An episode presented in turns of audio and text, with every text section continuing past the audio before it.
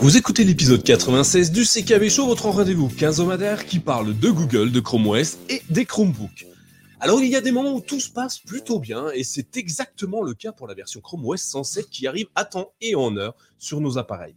Que vous soyez sur Chromebook, Chromebox, Chromebase ou même Chromeflex, vous devriez aujourd'hui tous avoir reçu la dernière mouture du système d'exploitation de Google. Et ce soir, nous allons tout décortiquer. Et parce qu'une bonne nouvelle n'arrive jamais vraiment seule, nous nous pencherons sur le protocole domotique qui va révolutionner notre approche de l'automatisation de notre domicile, j'ai nommé Matter. Alors, je suis Nicolas, facilitateur numérique, et je suis accompagné de mes acolytes habituels. J'ai nommé Thierry. Bonsoir Thierry, comment vas-tu? Salut Nico, ça va bien toi? Eh ben, parfaitement, une, bonne journée ensoleillée euh, euh, à, profiter et euh, à profiter de ses proches et de la boisson énergisante du dimanche midi. Et, et, nous sommes évidemment accompagnés de Sylvain. Bonsoir Sylvain, comment vas-tu? Salut, salut tout le monde, salut Thierry, salut Nico. Ça va? Très bien et vous? Ça va très très bien. Alors on, fait un petit coucou à ActuTech, à Dominique, à Didier, à Pierre Brachet, à alors euh, alors attendez ça va trop vite. Il y a Gelt, Manuel, j'en ai peut-être oublié. Vous m'aidez si jamais. Chromebook Global, bonjour Chromebook Global. Ah bah c'est très très bien. Salut à toi. Il y a un petit moment qu'on a discuté ensemble, donc je suis très très content. On a Scaramudino, bonsoir à toi. Decade évidemment. Tout le monde est là, c'est bien. Vous êtes euh, vous êtes aujourd'hui tous avec nous et on a un programme très chargé à vous à vous à vous donner, à vous partager alors, euh, aujourd'hui, j'ai une petite annonce assez intéressante à vous faire parce que euh, je suis très heureux de, vous annoncer qu'on a enfin, enfin atteint un palier hyper important pour le CKB Show et My Chromebook. En effet, grâce à Fidel Gastro, et oui, il nous, il nous suit enfin, hein, euh, qui vient de nous rejoindre hein, dernièrement, la semaine dernière sur Patreon, et ainsi que tous les autres. Hein, vous êtes nombreux à nous, à nous soutenir sur Patreon. Nous avons enfin la possibilité de régler la totalité du service que nous utilisons pour être ce soir en direct avec vous sur YouTube, Twitch, euh, sur Twitter et compagnie. Donc grâce à vous, euh, c'est enfin euh, officiel.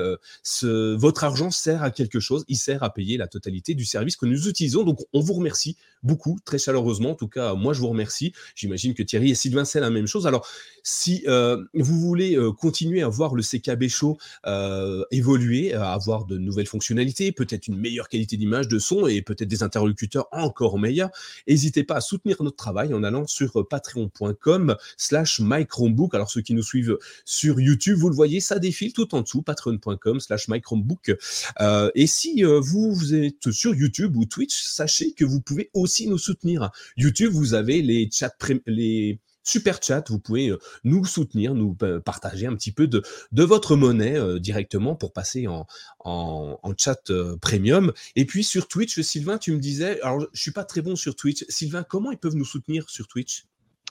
Alors, il y a des abonnements qui sont effectivement payables. Je crois qu'en France, maintenant, ça doit être à hauteur de 4 euros. Mais il y a, si vous avez un abonnement Amazon Prime, il y a un, sub gratuit tous les mois donc voilà, si vous avez l'abonnement pour pouvoir avoir les livraisons gratuites ou Amazon Prime Vidéo, donc n'hésitez pas à venir sur la chaîne et à nous soutenir. Eh Toujours ben, intéressant. Alors faites le petit clic en bas et, promis, on va encore faire des, miracles avec l'argent que vous nous donnez. Enfin, si vous souhaitez échanger avec nous et entre vous, vous le savez, hein, maintenant si vous êtes des habitués du CKB Show, vous pouvez vous rendre sur notre salon Discord. Évidemment, pour les Patreons, il y a un petit salon privé, n'hésitez pas à vous en servir d'ailleurs. Hein. Euh, je sais que nos, nos Patreons sont tellement partageurs qu'ils préfèrent échanger directement sur les salons, euh, les salons euh, généraux. Oh, oh, oh, attention, euh, priorité au direct. Merci ActuTech qui vient de faire son super chat euh, sur YouTube. On fait comme ça. Oui, merci à toi. 10 euros, c'est exceptionnel. Merci. Hein, T'exploses la cagnotte d'un coup. Hein. Merci beaucoup. Euh, c'est vraiment très, très sympa.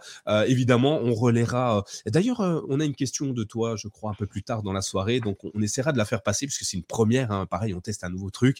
Donc, vous nous direz ce que vous en pensez. Alors, merci à toi, Romain, de, ton, de ton soutien à chaque épisode Hein, je crois, maintenant. Euh, je reprends, on est maintenant 400. J'avais noté dans le conducteur euh, que sur Discord, on était 350, 370. On a passé les 400. Nous sommes 400.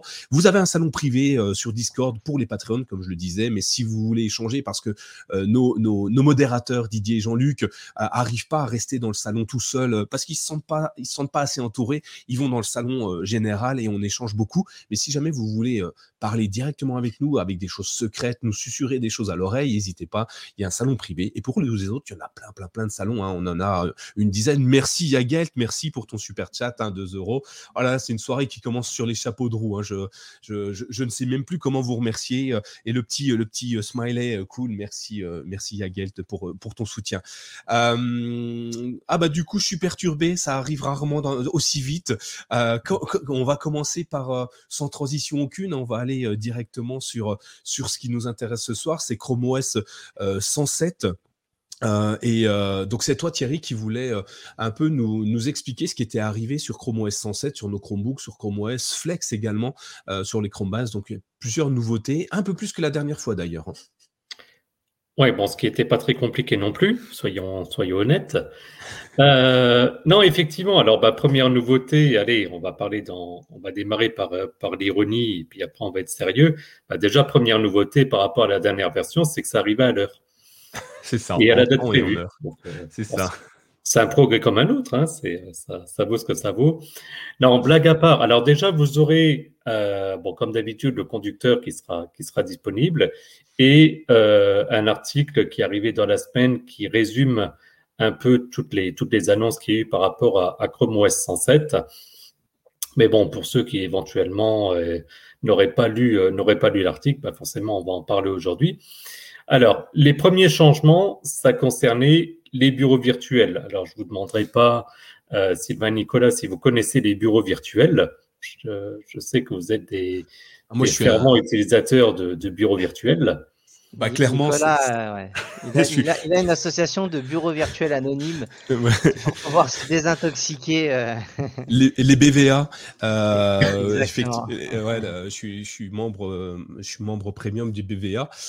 non, j'adore ça. Hein. Je, le dis à tout, à chaque fois, hein, mais d'ailleurs, c'est, je crois que c'est Jean-Luc qui me le fait remarquer dans, sur, sur Discord aujourd'hui. Il m'en a déjà parlé à plusieurs reprises où on, on passe de 8 bureaux virtuels à 16 bureaux virtuels, euh, ce qui est juste énorme. Alors 16, moi, ça me semble euh, ingérable, hein, sincèrement. Moi, je suis en moyenne sur 4 bureaux virtuels et j'adore ce système parce que, parce que ça me permet de segmenter, de, bien structurer mon temps de travail, ma productivité au quotidien et c'est super simple sur un Chromebook pour passer d'un bureau virtuel à un autre. Pour ceux qui nous rejoignent et qui connaissent pas forcément, vous appuyez sur la touche euh, multi euh, multitâche euh, qui est sur votre clavier. Donc c'est la touche juste après.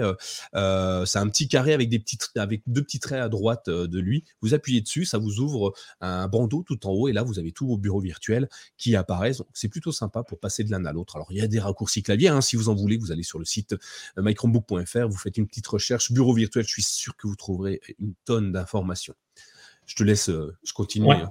Précision importante sur ce que tu disais sur les 16 bureaux virtuels, euh, c'est que c'est un flag activé. C'est pas disponible aujourd'hui euh, sans, sans faire d'action. Je reviendrai sur les, sur les flags dans, dans quelques instants. En tout cas, au niveau bureau virtuel, donc il y a deux sujets qui, qui nous intéressent pour cette version 107, donc en, en stable bien entendu. La première, c'est la, possibilité de fusionner deux bureaux virtuels. Euh, alors, l'idée, elle est en fait simple, c'est de dire, vous avez l'habitude d'utiliser des bureaux virtuels, et puis à un moment donné, au niveau de vos besoins, bah, vous n'avez peut-être plus forcément besoin bah, d'utiliser deux bureaux, mais d'en utiliser un seul. Auparavant, ce qu'il fallait faire, c'était à ce moment-là glisser les applications, les, des onglets Chrome, etc., dans un autre bureau et ensuite le fermer, ben là, euh, ça a changé. Alors, Nicolas, tu peux changer pour ceux qui nous regardent éventuellement sur, sur YouTube. On a un, petit slide parce qu'en plus, maintenant, on fait des présentations. Donc, pour ceux qui nous regardent, en fait, et pour ceux qui ne nous regardent pas, je vais décrire. Il y a une petite icône maintenant, en fait, quand vous, quand vous activez, en fait, quand vous affichez, pardon, la liste des bureaux virtuels, vous avez dans ce cas-là, en passant à la souris, possibilité d'avoir une petite icône comme une icône carrée, comme une fenêtre, avec deux flèches qui vont donc de, l'extérieur vers l'intérieur au niveau horizontal. Euh, donc, qui montre comme si ça fusionnait les deux. Et en appuyant en fait sur cette icône, bah, comme son nom l'indique, ça fusionne, c'est-à-dire qu'à ce moment-là, toutes les applications de la première fenêtre et de la deuxième fenêtre sont mises dans un seul bureau le bureau, à ce moment-là, bah, devient, devient unique et sous-entendu, bah, à ce moment-là, il y en a un autre qui est, qui est supprimé. Ça, je ne sais pas, Nicolas et, euh, et Sylvain, c'est potentiellement euh, c'est quelque chose qui, qui peut vous intéresser si vous voyez ça comme, euh, comme vraiment une avancée ou comme vu simplement comme, comme simplement une option qui est, qui est pratique. Euh, pour moi, alors je l'utilise un petit peu. Euh, moi, ce que j'aime bien dans, les bureaux virtuels, c'est ce que je dis, c'est euh, d'organiser un petit peu tout ça. Il s'avère que je vais pas en avoir énormément l'utilité, mais il, y a de temps en temps où j'ai une ou deux fenêtres qui se baladent dans un quatrième bureau virtuel qui à la base est un bureau virtuel vide pour moi, où je viens rajouter une fenêtre de temps en temps pour compléter ce qui me manque. Et il s'avère que des fois, j'ai plus besoin de ce bureau virtuel. Donc, ça, ça peut être intéressant. Ça peut me ramener les deux fenêtres. Ça m'évite d'aller ouvrir ce bureau virtuel, de faire un clic tenu sur la fenêtre, de la déplacer sur un bureau ou un autre bureau. Donc là, j'ai juste à cliquer là-dessus. Ça me ferme le bureau et ça me décale toutes les fenêtres sur le, bureau de gauche. Donc moi, je trouve ça plutôt intéressant. Est-ce qu'on va, euh, est-ce que c'est primordial? Je ne sais pas, mais ça donne un, un accès rapide à quelque chose de super intéressant. Toi, Sylvain, tu es utilisateur? Alors, à mon niveau, non, pas spécialement, parce qu'au niveau des bureaux virtuels, alors déjà, je n'utilise moins que Nico ou, Laurent, mais euh, ils ont vraiment des fonctions spécifiques. Par contre, je trouve que c'est bien de développer et d'avoir ce genre d'options. C'est-à-dire que moi, personnellement, voilà, c'est pas pas ce que je vais utiliser le plus, mais je pense que ça fait partie des, petites options qui sont rajoutées, qui permettent un peu de, développer euh, les bureaux virtuels, et je pense que pour le coup, c'est une, c'est une très bonne chose. Donc après avoir le nombre d'utilisateurs par rapport à ça, mais il faut que ça soit là pour moi. Mmh. Ben, euh, tout à l'heure, je parlais de quand on passe en mode bureau virtuel, donc euh, en fenêtre, euh, en multi-fenêtre, il y a le, bureau virtuel qui apparaît en bas. Donc, moi, je pense qu'il faut qu'on, enfin, ceux qui ne l'utilisent pas encore, essayez de l'utiliser. Donc, un scroll à trois doigts du bas vers le haut du trackpad, par exemple, ça vous permet d'ouvrir directement le, bureau virtuel. Et vous allez voir apparaître, si ce n'est pas déjà le cas, vous me confirmerez, dans le dans le bandeau. Maintenant, on a un bouton qui s'appelle qui s'appelle événement suivant, pardon qui nous permet d'arriver sur une interface un petit peu particulière qui nous dit euh, bonjour, euh, rebonjour parmi nous, qui nous donne la météo et qui va peut-être amener plein de petites fonctionnalités hyper intéressantes. On imagine l'agenda, on imagine les fenêtres encore en cours d'ouverture, on imagine des peut-être des Google Tasks euh, ou des Google Chat qui vont apparaître par là. Donc c'est un espèce de, de hub de hub de gestion qui peut apparaître et il est visible donc quand on rouvre quand, quand on sort de la veille d'une session et quand on scroll via le bureau virtuel. Donc je pense que ça peut être intéressant. Allez jeter un œil et dites-moi ce que vous en pensez. Mais ça, de nouveau, c'est pas en stable. Je sais pas. Je, te le dis. Effectivement, on, est d'accord, on parle bien des, widgets, en gros, qui seraient, qui seraient disponibles. Ouais, tu ne peux pas le louper. Quand tu scrolls, c'est en haut à gauche. Euh, non, non, ça aujourd'hui, en, stable, on l'a, on l'a pas du tout. Mais je rappelle pour nos auditeurs et ceux qui nous rejoindraient depuis peu, on a en l'occurrence Nicolas et Laurent qui euh, passent leur temps sur, sur Dev parce qu'ils ont un petit côté joueur, et ce qui est très bien parce qu'ils nous font découvrir plein de fonctionnalités. Mais euh, pour ceux voilà, qui, qui démarrent sur les Chromebooks ou qui, comme moi, préfèrent rester sur la version stable, euh, c'est quelque chose qui va venir. Mais je vais revenir justement sur, sur ce sujet-là enfin, de manière plus, plus générale d'ici d'ici quelques instants. Au niveau des bureaux virtuels, il y a une autre fonctionnalité qui est arrivée avec cette version 107 qui là me paraît beaucoup plus importante. C'est que jusqu'à présent, et en soi c'était chiant, pour être tout à fait honnête, c'est qu'en fait, donc, on organisait nos bureaux virtuels et si d'un coup on faisait une fausse manipulation et on fermait un bureau virtuel, parce qu'en fait, quand on, par exemple, quand on slide avec trois doigts, euh, bah, ça donne la liste des bureaux virtuels et puis euh, pour fermer un bureau virtuel, il suffit de cliquer sur la croix en haut à droite du bureau virtuel. Bah, on n'est pas à l'abri de faire une fausse manipulation et à ce moment-là, on a peut-être configuré toutes nos fenêtres et euh, bah, en faisant cette fausse manipulation, on perd tout. Chrome OS a résolu ce, problème. Alors, Nicolas, on avait parlé dans un article il y a déjà pas mal de temps euh, parce que c'était en phase de test, etc. Mais c'est maintenant disponible. Donc, c'est la fonction qu'ils ont intitulée enregistrer pour plus tard. Le principe, donc, c'est simplement un template qui fait que si vous avez euh, un navigateur web et puis une appli Android, par exemple, parce que vous en avez besoin dans le cadre professionnel ou je ne sais quoi, vous pouvez enregistrer ce template. Et donc, si vous faites une fausse manipulation ou ce genre de choses, vous allez à ce moment-là pouvoir restaurer directement cette configuration. Et je trouve que c'est super intéressant parce que depuis quelques mois maintenant, on a la sauvegarde des bureaux virtuels automatiques. Autrement dit, on met en place un bureau virtuel, on éteint son Chromebook, on le rallume, tout se remet en place. Mais là, en plus, on peut sauvegarder et restaurer. J'avais juste une question pour Nicolas, parce que je n'ai pas encore joué dessus. On en avait parlé, mais je ne suis pas sûr. Est-ce qu'au niveau de ce, on va dire, de ce template, est-ce que ça génère un fichier qu'on peut ensuite sauvegarder? Je sais que toi, tu utilises beaucoup de Chromebooks euh, différents, je veux dire. Est-ce qu'après, ça se transfère d'un ordinateur à, à l'autre ou pas encore? Non, alors Aujourd'hui, c'est uniquement natif à ton, à ton Chromebook, donc c'est dans du en local. Mais oui, on pourrait imaginer Google le garde, euh, le garde via ton compte Google, et ça, ce serait intéressant, euh, parce que oui, je jongle beaucoup. Alors, je, je, je pense être une exception, et euh, faites pas comme moi, hein, c'est pas la peine d'avoir 17 Chromebooks, un, ça suffit. Euh, mais oui, effectivement, ça, ça, pourrait être intéressant, et ça, je l'utilise beaucoup, beaucoup, hein, parce que je, il, m'arrive très souvent de fermer maladroitement un bureau pas un bureau, mais une fenêtre dans un bureau, ou de déplacer bêtement alors que je me suis amusé à organiser ma fenêtre en haut à droite. Euh, comme, comme je vous le dis à chaque fois, hein, là je suis sur un bureau, euh, euh, sur la partie gauche j'ai le, conducteur, sur la partie droite je vous vois, bonjour tout le monde, et sur la partie inférieure gauche j'ai le chat avec lequel je peux discuter avec vous, puis un autre appareil à côté qui me permet de faire d'autres choses. Mais cette disposition-là, à chaque fois que je me loupe, je suis obligé de la refaire. Donc grâce à enregistrer plus tard, je la reproduis dès que je lance le CKB et je trouve ça génial en fait. Ça, j'imagine. local.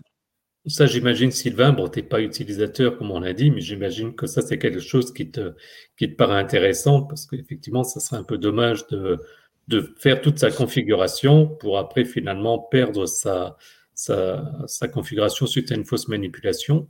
Qu'est-ce que tu en penses? Bah, Je pense que déjà, la personne qui utilise euh, les bureaux virtuels, c'est quelqu'un qui a envie de se simplifier la vie, développer la productivité. Donc je pense que si de base tu peux sauvegarder, réouvrir et tout fonctionne, tu n'as pas à refaire, ou si tu fais une erreur et que tu fermes par inadvertance, pour le coup, je pense que c'est une, évolution qui est euh, utile et même obligatoire, j'ai envie de te dire. Absolument. Parce que dans l'optique des bureaux virtuels, je pense que c'est ce genre de choses qui doit exister et qui doivent être mis en place. Alors ça se développe petit à petit parce qu'on sait que Google croit euh, énormément dans les bureaux virtuels et, euh, et c'est bien. C'est très très bien que ça apparaisse et ça va en sauver plus d'un. Je ne cite personne, Nicolas. Non, personne. euh, non, mais non, mais même si vous n'utilisez pas les bureaux virtuels, euh, utilise, tu utilises que ton bureau principal. Euh, potentiellement, tu as peut-être à droite, si ton écran est assez grand, tu as peut-être une partie un tiers de ton écran, parce que maintenant on peut partager très facilement mm. son écran. tu partages par, par exemple ton, ton, chat sur la droite et toute l'autre autre partie, ça va être un, ton navigateur plein écran sur deux tiers. ça, au lieu de le refaire à chaque fois, tu peux l'enregistrer et euh, si tu éteins et tu rallumes ton Chromebook, au moins tu peux le récupérer en quelques secondes. De nouveau en dev, hein, pas en stable.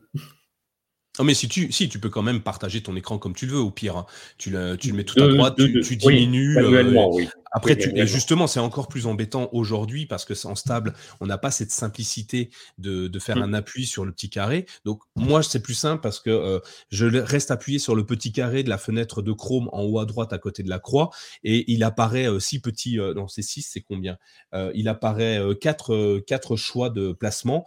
Un qu'ils appellent partiel, donc un tiers, deux tiers. Un qui appelle moitié, donc chacun moitié-moitié de l'écran. Un plein écran où on voit plus du tout les onglets et euh, le, la, barre URL très pratique d'ailleurs quand on, quand on utilise un, un, traitement de texte ou un tableur. Et puis l'autre, c'est un système de PIP euh, qui vient se glisser en bas à droite. Donc moi, ça, c'est facile à faire maintenant. Mais justement, c'est compliqué aujourd'hui pour ceux qui sont en stable. Donc, tant qu'à faire, une fois que tu as ton organisation, enregistre ton bureau virtuel et tu auras bien le temps de le rappeler si un jour tu en as besoin. Si bien tu fais comme, euh, comme dit ActuTech. Donc, je cite ActuTech, si tu remplaces chaque bureau virtuel par un Chromebook dédié, Google sera content. Effectivement, c'est une approche aussi. Mmh. mais c'est difficile les fins de mois, hein, la, crise et autres. Euh. Non, mais tout, le monde en est victime. Hein, c'est euh, à nous de les aider à, boucler euh, leur fin de mois et à éviter que la moitié des salariés soient licenciés. Ah non, ça c'est pas pour Google. Non, ça c'est Twitter. ça c'est autre chose. c'est Elon, Elon, Elon, je ne sais plus comment il s'appelle. Ouais, mais, mais, mais je t'avoue que sans Laurent parler d'Elon Musk comme ça, c'est pas drôle. C'est pas drôle. Petit, petit coucou à Laurent d'ailleurs, s'il nous écoute, on en profite.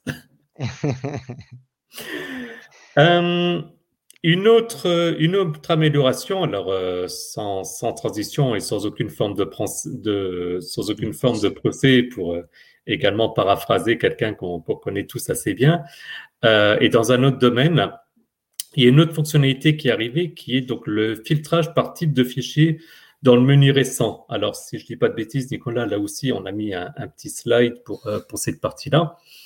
Euh, donc, l'idée pour, euh, pour les podcasteurs et de manière générale, c'est en fait, donc vous avez, si vous ouvrez donc l'application fichier, vous avez tout en haut, je suis en train de vérifier en même temps, un menu qui s'appelle récent. Et en fait, donc, qui, sont, qui, comme son nom l'indique, indique en fait les derniers fichiers auxquels vous avez accédé. Et auparavant, tout était mélangé. Maintenant, il y a des, espèces de, de boutons, on va dire, mais un peu, un peu arrondis, qui permettent de faire des filtres et donc automatiquement, donc par défaut, ça affiche tout. Et sinon, je suis en train de regarder sur mon, sur mon Chromebook en même temps. Vous avez une option qui s'appelle audio, une option qui s'appelle document, une option qui s'appelle image et une option qui s'appelle vidéo. Donc, en appuyant sur l'un ou sur l'autre, bah, ça vous permet à ce moment-là de sélectionner le type de, de fichier auquel vous voulez accéder. Alors, je suis en train de faire le test. On ne peut pas pour autant sélectionner plusieurs types. Donc c'est plus assimilable à des presque des, onglets, mais en tout cas très facilement. Moi, par exemple, actuellement, je dois avoir euh, dans ma partie récente, je suis en train de regarder rapidement. Bon, J'arrive pas à voir combien il y a de. Si, il y a 26 fichiers actuellement. Mais donc, je peux voir très facilement le nombre de fichiers audio, le nombre de fichiers de type document, les images, les vidéos, et donc pouvoir accéder rapidement à, à ce type de fichiers. Là également, bah, j'inverse un petit peu le, sens des questions. Sylvain, qu'est-ce que tu en penses? C'est quelque chose qui, est pratique pour toi ou tu es tellement organisé qu'en général, tu sais exactement où sont les, fichiers que tu as téléchargés et où stockés? Un peu des deux, mais malgré tout, je pense que c'est pratique. On, sait que euh, à la base, les Chromebooks, c'est fait pour euh, avoir une simplicité, une rapidité et de l'efficacité. Donc, euh, ça fait partie des évolutions où moi, je vais peut-être être organisé. Tout le monde ne le sera pas forcément. Si ça peut te permettre en un coup d'œil de pouvoir retrouver des fichiers, quel type de fichiers et comment c'est, euh, où tu les as mis, je pense que c'est une, une bonne chose. Nicolas? Moi, moi euh, alors, euh, pour les plus anciens euh, utilisateurs de Chrome OS, ça doit leur rappeler quelque chose parce que auparavant, dans l'application fichier de Chrome OS, du coup, il y avait tout en haut de, l'interface de l'application fichier, vous aviez déjà un filtrage de, de dossiers. Donc, il y avait audio, vidéo et audio, vidéo, image, je crois, dans mes souvenirs. Je me souviens exactement. Et en fait, on avait énormément de questions parce qu'il y avait beaucoup d'incompréhension sur ces, différents dossiers. Les utilisateurs pensaient que c'était un dossier basique où par défaut Google mettait toutes leurs photos, toutes leurs vidéos et ainsi de suite dans les dossiers respectifs et qu'on pouvait de là les modifier les, comme un dossier classique. Mais ce n'était que des filtres euh, de ces fichiers et finalement, ils l'ont enlevé parce que ça, apportait plus d'incompréhension que de, simplicité d'usage de, sur Chrome OS. Et du coup, euh, c'est assez amusant qu'ils le remettent maintenant. Et la façon dont ils le mettent nous montre qu'ils ont bien appris que c'était pas la peine d'en faire des dossiers à proprement parler à gauche pour éviter de perdre l'utilisateur, mais de le mettre en mode un peu filtre, si je peux me permettre. Ça ressemble plus à des filtres qu'à des dossiers. Euh, tu peux filtrer et ça reste. J'étais en train de vérifier, ça reste des euh, fichiers. Euh, alors que je dise pas de bêtises, je vais relancer juste mon truc. ça reste des fichiers en lecture seule hein, quand on est dessus. Euh, ah non, non, plus maintenant. Bah, c'est une bêtise encore que je viens de dire. Donc, non, ce n'est plus des fichiers en lecture seule. Ça filtre réellement euh, ton, ton, comment, ton, ton dossier euh, audio, documents, images et vidéos. Donc, cette fois, tu peux les modifier directement. Donc, c'est bien, c'est bien. Et ça, Nicolas, je sais qu'on en avait parlé que toi, à la différence de, de moi, tu tries pas forcément tes fichiers, tu les, tu les stocks et puis voilà. Donc j'imagine que toi, c'est une fonction très pratique pour toi pour justement les, les retrouver. Il y a ActuTech justement qui met deux commentaires en disant et c'est hyper pratique et puis il rajoute et surtout ça fonctionne avec les fichiers dans Google Drive. Donc ça, j'imagine que pour toi, c'est quelque chose de particulièrement pratique pour retrouver un document. Au hasard, le conducteur. Euh, eh ben euh, non, puisque oui, ah, oui, mais je l'utilise pas euh, parce que j'utilise autre chose qui me semble être très très bon et finalement c'est un peu la même chose hein, d'ailleurs. j'utilise la touche tout. Ah là là, il recommence. il recommence, il fait une touche, une touche tout aiguë. Euh, en fait, dans la touche tout, euh, je tape mon texte et, j'obtiens la même chose, sauf que euh, pas forcément affiché dans l'explorateur du fichier. Et ça m'évite d'ouvrir d'ailleurs une fenêtre supplémentaire, ma touche tout. Donc, je sais, je sais, ça, en fatigue quelques-uns, mais je trouve ça tellement pratique. je tape, j'ai tapé CKB Show épisode 96 et je l'ai retrouvé directement dans mon dans mon lanceur d'application. Donc ça revient au même. Mais oui, si la touche tout n'existait pas, et, je serais très très triste, euh, ce serait quelque chose que j'utiliserais très fréquemment. Ce qui, est marrant, c'est que je prenais l'exemple du conducteur et je suis en train de me dire, en même temps, donc toi tu le fais par la touche tout, effectivement. On pourrait, il y a aussi l'option qui permet d'épingler un, fichier pour y accéder directement par les icônes en bas à droite. Et en même temps, je me dis, dans le cas de la préparation de l'émission, bah, j'ai même pas le réflexe d'épingler ou le réflexe de la touche tout. Moi, je suis encore à l'ancienne et je l'ai mis en favori dans, dans mon navigateur Chrome. Mais mm. ce, qui est, et on le dit suffisamment, mais c'est la force aussi de Chrome OS, c'est de dire en fonction des habitudes de chacun, ben là, rien que pour dire, pour retrouver un fichier, on a déjà décrit euh, ben finalement trois solutions qui est donc la touche tout, épingler ou bien mettre en, en favori. Euh, on pourrait dire aussi, on le met pour faire le point par rapport à avant dans un bureau virtuel, qu'on touche pas, et puis on dirait euh, préparation, c'est chaud, et puis comme ça, tout serait restauré. En toute honnêteté, en même temps que je me dis ça, je me dis, tiens, c'est quand même assez. Il y a un côté presque un peu magique de, de dire que chacun peut, pas adapter en fonction de, en fonction de ses besoins. Moi, j'ai une, autre, moi, j'ai une autre méthode, moi. Ah. Euh, quand on commence, on ouvre le computer. Non, non, non, pas du tout. Moi, je suis très liste de lecture à mort. Donc, j'ouvre le conducteur, je le mets dans la liste de lecture, j'ouvre ah les différents articles que je veux utiliser, en gros, euh, pour les sources et autres. Je les mets tous dans la liste des lectures et je les, je les ferme et je les enlève de la liste des lectures une fois que l'article euh, ne m'intéresse plus ou que j'ai récupéré ce que je voulais. Et à la fin, il me reste que le conducteur. Donc, ça me, ça me permet de visualiser en me disant, s'il reste que le conducteur, c'est que j'ai lu tout ce que je voulais lire auparavant. Voilà, alors en deux mots, pour ceux qui ne connaîtraient pas, la, liste de lecture, en fait, elle est accessible depuis l'icône qui ressemble à un, comment dire, un, un rectangle, un carré noir et blanc, enfin c'est un peu difficile à exprimer, mais qui effectivement, la liste de lecture est d'une certaine manière un peu comme des favoris, en fait, mais ça arrivait il y a, il y a quelques versions en arrière. Euh, j'aurais tendance à prendre le pari qu'à terme, euh, Google va certainement enlever les favoris parce qu'ils intègrent les favoris dans la liste de lecture. Mais donc, c'est effectivement encore une quatrième possibilité. Donc, euh, effectivement, voilà, ces listes de lecture, ça ne vous parle pas. N'hésitez pas à faire une recherche sur, euh, sur le site de, de bien entendu. Vous aurez plein d'articles à, ce sujet. Mais c'est vrai que c'est encore une autre solution utilisée par, par Sylvain. Donc, ouais, c'est intéressant de, de, voir. Vous pouvez activer le, flag sur Android également, liste de lecture, si vous connectez de, Parce que pour l'instant, on ne l'a pas, mais quand vous activez le flag sur, euh, sur Android, derrière, vous retrouvez la liste de lecture que vous avez euh, sauvegardée sur votre session. Et, moi, j'avoue que j'utilise tout le temps la liste de lecture. C'est un réflexe parce que ça s'adapte à l'écran, c'est sur la même page, donc je peux avoir le conducteur et ma liste de lecture à côté. Et je trouve que c'est un gain de temps qui est vraiment assez, assez fou. Et ça se synchronise entre Android et Chrome OS. Ah, c'est ton compte qui le gère. Donc, euh, tu peux mettre ta liste de lecture sur ton smartphone et tu vas la retrouver sur ton Chromebook ou sur un navigateur Chrome à partir du moment où tu es synchronisé avec le même compte. Je vais répondre à quelques questions dans le chat, euh, Thierry, si tu me permets. Il y a, Acutech qui nous dit, euh, euh surtout ça fonctionne, ben, tu dois rentrer une recherche précise quand je fais sur la touche tout. Effectivement, je dois chercher un fichier bien précis. Il y a Didier qui nous demande si le, les, dans les fichiers récents, ils ont une durée de vie euh, limitée. Donc, euh, où est-ce qu'ils filtrent en permanence, euh, pour paraphraser un peu, sans, sans, durée? Donc, tant que ton fichier est dans le, est dans le, tant que ton document est sur ton Chromebook ou dans ton Drive, tu y auras toujours accès. On est d'accord? Je pense parce que je suis en train de regarder et je vois des documents. Enfin, quand on est dans la partie récente, donc on a d'abord une partie intitulée donc aujourd'hui. Donc là, je vois les documents que j'ai accédés aujourd'hui. Hier, plutôt cette semaine et plutôt cette année. Ouais, tu peux, euh, tu peux euh, à droite, effectivement. Euh. Et donc, effectivement, j'ai des documents qui ont. Bah, le plus récent, pour moi, il date du 8 octobre, donc quasiment un mois. Mais en sachant que je suis sur mon spin 515 que j'ai depuis un mois, un mois et demi, donc pour moi, c'est compliqué de juger, mais c'est bien possible. Il y a, a peut-être une limite, mais en tout cas, s'il y en a une, elle est longue. Il n'y a, pas de limite hein, pour, euh, pour répondre, je viens de vérifier. Donc en fait, tant qu'ils sont, tant qu'ils sont là, ils sont là. Donc mm. tu peux filtrer en permanence. Et euh, euh, autre retour, effectivement, l'avantage de, de, passer par récent, quand tu cherches un fichier audio que tu connais pas forcément le nom, tu as l'avantage d'avoir tous les fichiers répertoriés. Ça te permet d'aller chercher quand même le résultat, documents et compagnie. Ça te permet vraiment d'aller trouver la, le, petit, le petit fichier qui était très très mal nommé.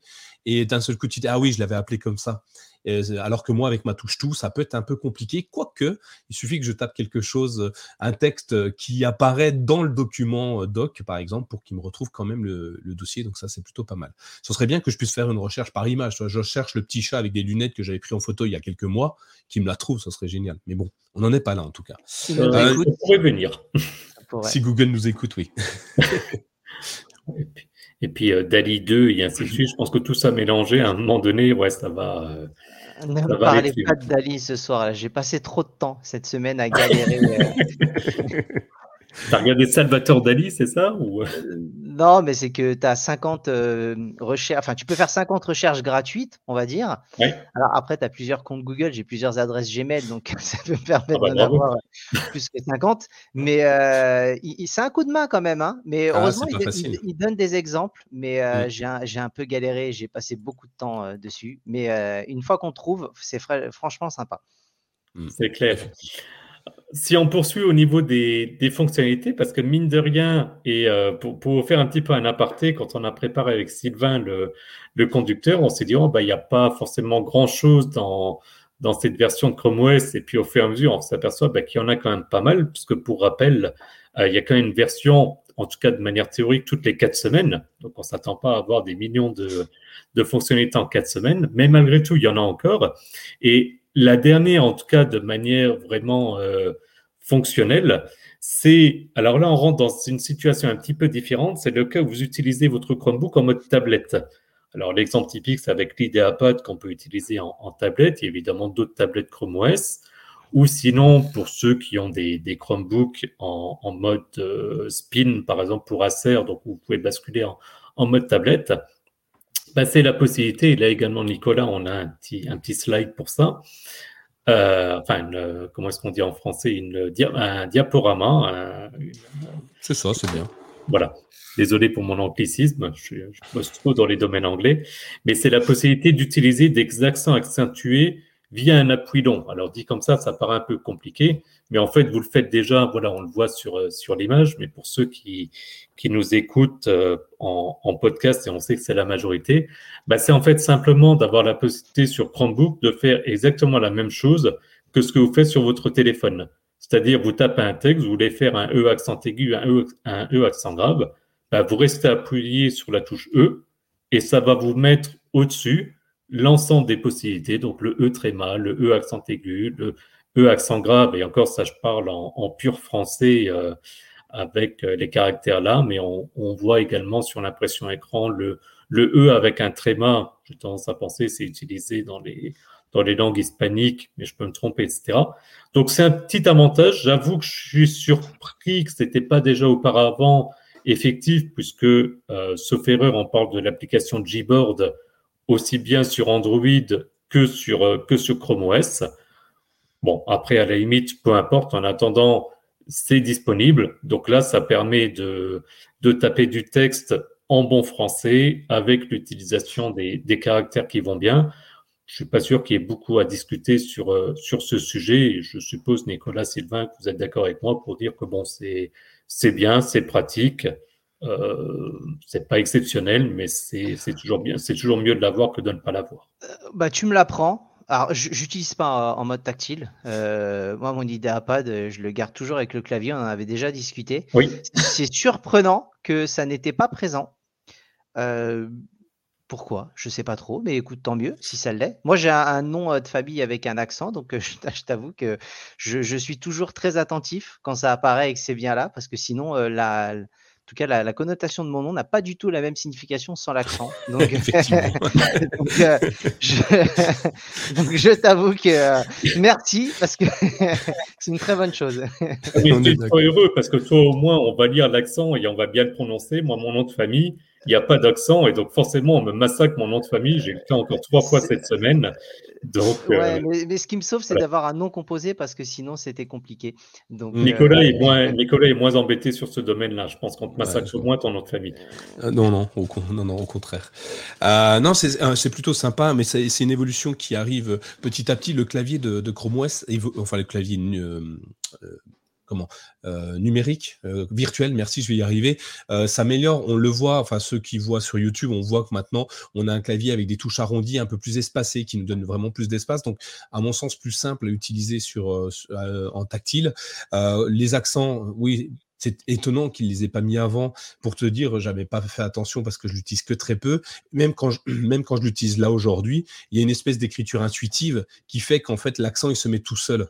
Donc en fait, je, je m'embête même pas à appuyer longtemps euh, sur son sur la touche pour avoir l'accent. Je, je commence à taper mon mot, il va définir ce que je vais taper et j'appuie directement sur le mot qu'il sélectionne. Voire il me le met directement, hein, il me saisit le mot à ma place. Donc euh, je, je m'en sers pas plus que ça. Mais bon, c'est une évolution intéressante. On voit qu'il y, a, beaucoup de progression euh, sur Chrome OS et euh, ça en fait partie, c'est plutôt bon. Alors, petite précision, Nicolas, et comme ça, c'est bien, ça me fait office de, transition vers le, vers le sujet suivant, c'est que les touches arrondies, comme tu dis, de base, c'est pas le cas, c'est via un flag. Mais toi qui actives à peu près 10 millions de flags sur ton Chromebook et qui nous permet du coup de faire découvrir plein de choses, par bah, force, tu, tu sais plus forcément si c'est de base ou pas, mais donc les touches arrondies, c'est un flag. Alors justement, si on parle flag, donc là on a fait le tour des, nouvelles fonctionnalités. Maintenant, il y a deux petites choses encore que je voulais aborder rapidement. Euh, la première, c'était, et ça je sais Nicolas que tu apprécies tout particulièrement cette fonctionnalité, c'est l'application Screencast euh, dont tu avais parlé dans des, dans des, dire des épisodes, dans des articles précédemment. Alors pour avoir testé Screencast, avant elle n'était pas disponible du tout. Maintenant, elle est disponible par défaut sans flag, donc il n'y a pas besoin d'activer quelque chose. Donc ça veut dire que vous appuyez sur la touche tout, vous tapez Screencast, vous avez une nouvelle application. Par contre, pour l'instant, elle ne fonctionne pas encore. Mais en tout cas, elle est disponible, alors qu'il y a encore la dernière version. Il fallait l'activer par un, par un flag. Et alors, en parlant flag, et ça on a dit qu'on en parlait, euh, qu'on en parlait rapidement, euh, donc en fait, depuis, j'ai vérifié, bah, ça fait quasiment un an maintenant, je m'amuse en fait à chaque version à reprendre les articles rédigés alors principalement par Nicolas et par Laurent qui adorent découvrir les nouvelles fonctionnalités et vous en font des articles. Et moi qui reprends ces articles-là pour faire le suivi, pour voir quand est-ce que c'est disponible en stable, euh, pour un petit peu faire le comparatif. Ça permet des fois de, on a eu le cas sur la version précédente, de découvrir des fonctions qui n'avaient pas été officiellement annoncé, je pense à l'option qui permet d'activer ou désactiver les mises à jour automatiques. Ça, on avait parlé nulle part, mais c'était disponible depuis la version 106. Et donc, en fait, ce que je voulais juste rapidement faire, c'était reprendre cet article pour vous donner une idée, en fait, des flags donc, qui ont été découverts. Alors, il y a tout un article pour ça, ça expliquera, et je le dirai jamais assez, un flag, ça peut être dangereux. Ceux qui se sont amusés avec Calendar View, il y a quelques versions, euh, s'en souviennent forcément. Je, ne prendrai jamais assez cet, exemple. Euh, mais juste pour vous donner quelques idées, si vous êtes un petit peu joueur, si vous voulez découvrir des, choses, vous le verrez évidemment dans l'article, mais il y a par exemple la possibilité euh, d'afficher les applications actives uniquement sur le bureau correspondant. Donc là, on parle dans le cadre des bureaux virtuels vous lancez une application, aujourd'hui, l'icône de l'application, si elle n'est pas épinglée, elle apparaît sur tous les bureaux. Il y a un flag pour éviter ça. Alors, je ne vais, pas, tous les faire, mais rapidement, changement du clavier virtuel, on vient d'en parler. Euh, il y a, par exemple, je suis en train de parcourir l'article, euh, une qui me paraît vachement intéressante, j'ai hâte qu'elle arrive. Elle est arrivée il n'y a pas très longtemps, en tout cas, il y a un article relativement récent qui permet de définir des, raccourcis personnalisables. Donc, euh, donc ça, c'est quelque chose. Moi, par exemple, je me suis fait la remarque cet après-midi en me disant, je m'activerais bien un raccourci pour activer, désactiver le, mode sombre, par exemple. Il y en a une qui est justement, on en parlait euh, au niveau de la capture vidéo, donc via Screencast. On a des options, si je vais un peu dans d'autres domaines, par exemple l'IA Chrome, il y en a une qui me paraît absolument géniale pour l'avoir testé, c'est euh, la traduction d'une page web depuis un simple clic droit. Donc on récupère, on sélectionne un paragraphe, on fait un clic droit, on fait traduire, et le texte, par exemple en anglais, est directement traduit en français, et la mise en page est, gardée. Euh, il y a un flag avec l'activation du flux RSS. Euh, il y a des flags, allez, je vais encore en citer un ou deux très, très rapidement. Euh, qu'est-ce qu'on aurait? Bah Là, par exemple, bon, après, c'est la liste au moment où c'est activé. Donc, allez, si je cite un dernier, je dirais euh, la gestion des mots de passe depuis, depuis Chrome. Il y a un nouveau gestionnaire de mots de passe. Et la chose qui est marrante, c'est comme je fais un dernier paragraphe avec le suivi des, on va dire, des mises à, des mises à disposition sur les versions. Bah, ce qui est assez impressionnant, c'est qu'on s'aperçoit, donc là, on, est en version 107, il y a deux flags qui ont été activés, donc on en parlait, euh, la sauvegarde des bureaux virtuels et euh, la partie des, fichiers récents avec la possibilité de, filtrer. En version 106, c'était la possibilité de définir si on souhaite ou non activer les, les mises à jour.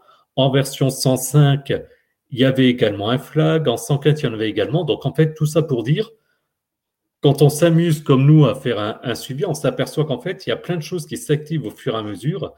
Donc, ça permet de découvrir des choses en, amont.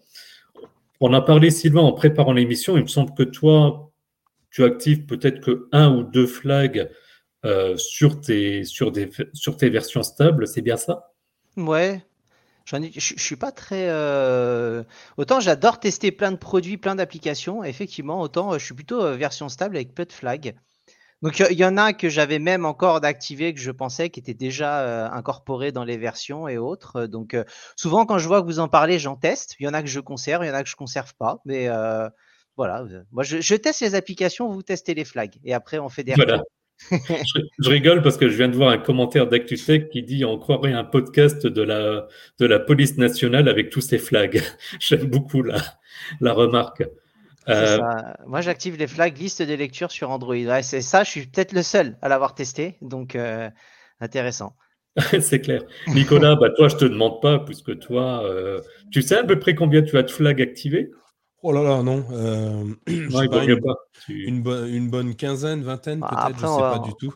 On va peut-être voir quels sont les flags qu'ils n'utilisent pas. Non, non, mais, non, mais regardez euh, la page Chrome, euh, Chrome de points slash slash flags. Il y, a, y, en a énormément. Et pour vous dire, j'ai même du mal des fois à. Parce qu'en fait, je regarde en gros une fois par semaine cette page-là pour bah, déceler des nouveautés et les tester. Mais il y a énormément de flags que je n'ai pas activés. et certains je vous avoue que ça me semble un peu obscur. J'arrive pas toujours à comprendre à quoi correspond le flag. Donc je le teste et puis je fouille un petit peu partout pour voir ce que ça donne. Et donc il y a des flags qui sont plus du tout utilisés, d'autres qui sont hyper intéressants. mais allez-y, moi j'en utilise, j'en utilise pas mal. Il y en a un que j'aime bien activer parce que par défaut, je crois qu'il n'est pas actif. C'est le Enable Reader Mode qui permet mmh. de, de, transformer n'importe quelle page internet en, en, page très light où ça enlève toutes les, tous les, les cadres, toutes les images inutiles toutes les publicités. Euh, ça, vous, ça nous permet d'avoir un fond noir, un fond un peu, un peu brun, des, polices d'écriture plus grandes, plus petites. Ça nous permet d'avoir un mode de lecture très intéressant. Eh ben, il est disponible depuis la version 99, monsieur Nicolas. Ben moi, je ne l'ai pas, tu vois, en natif sur mon Chromebook. Euh, elle n'apparaît pas en natif. Non, moi, c'est un flag. C'est un flag et je suis obligé de l'activer. Ce mode immersif-là, euh, effectivement, je trouve que ça devrait être d'office dessus. Mais je ne mmh. sais pas si toi, tu l'as tiré directement? Alors, en fait, je, vous dis ça parce que je suis devant l'article et je l'avais flagué comme étant disponible depuis la version 99. Alors, je vous avoue, quand après je le mets comme étant disponible, je reteste pas derrière. Euh, bah, raison de plus de revoir régulièrement cet article et de mettre des commentaires parce que je, peux évidemment me, tromper. Euh, donc c'est intéressant comme, comme retour. On a noté d'ailleurs en faisant des tests que des fois, ça dépend aussi des, Chromebooks que vous avez. D'un modèle à l'autre, mm. c'est pas toujours disponible.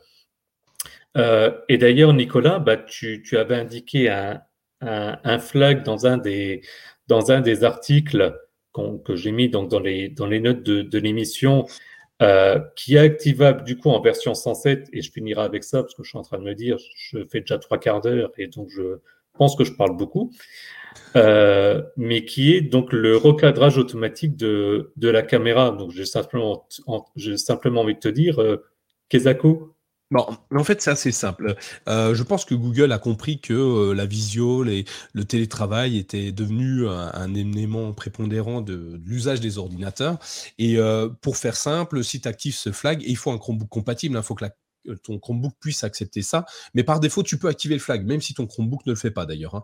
Et en, gros, ça va, ça va depuis ton, Chromebook, ça va recadrer le personnage. Enfin, si tu es un petit peu sur ta gauche, il va venir recadrer l'image en, te cherchant. Donc, il le fait qu'une fois. Hein. Il vient te chercher un petit peu à gauche, comme ça, si tu n'es pas tout à fait en face de ta caméra, ça va te mettre en face. Ça permet d'avoir une meilleure luminosité, puisqu'en fait, ça va calculer la luminosité de l'endroit où tu es, puisqu'en fonction d'où tu es, la, la lumière n'est pas la même. Et du coup, tu peux totalement sombre.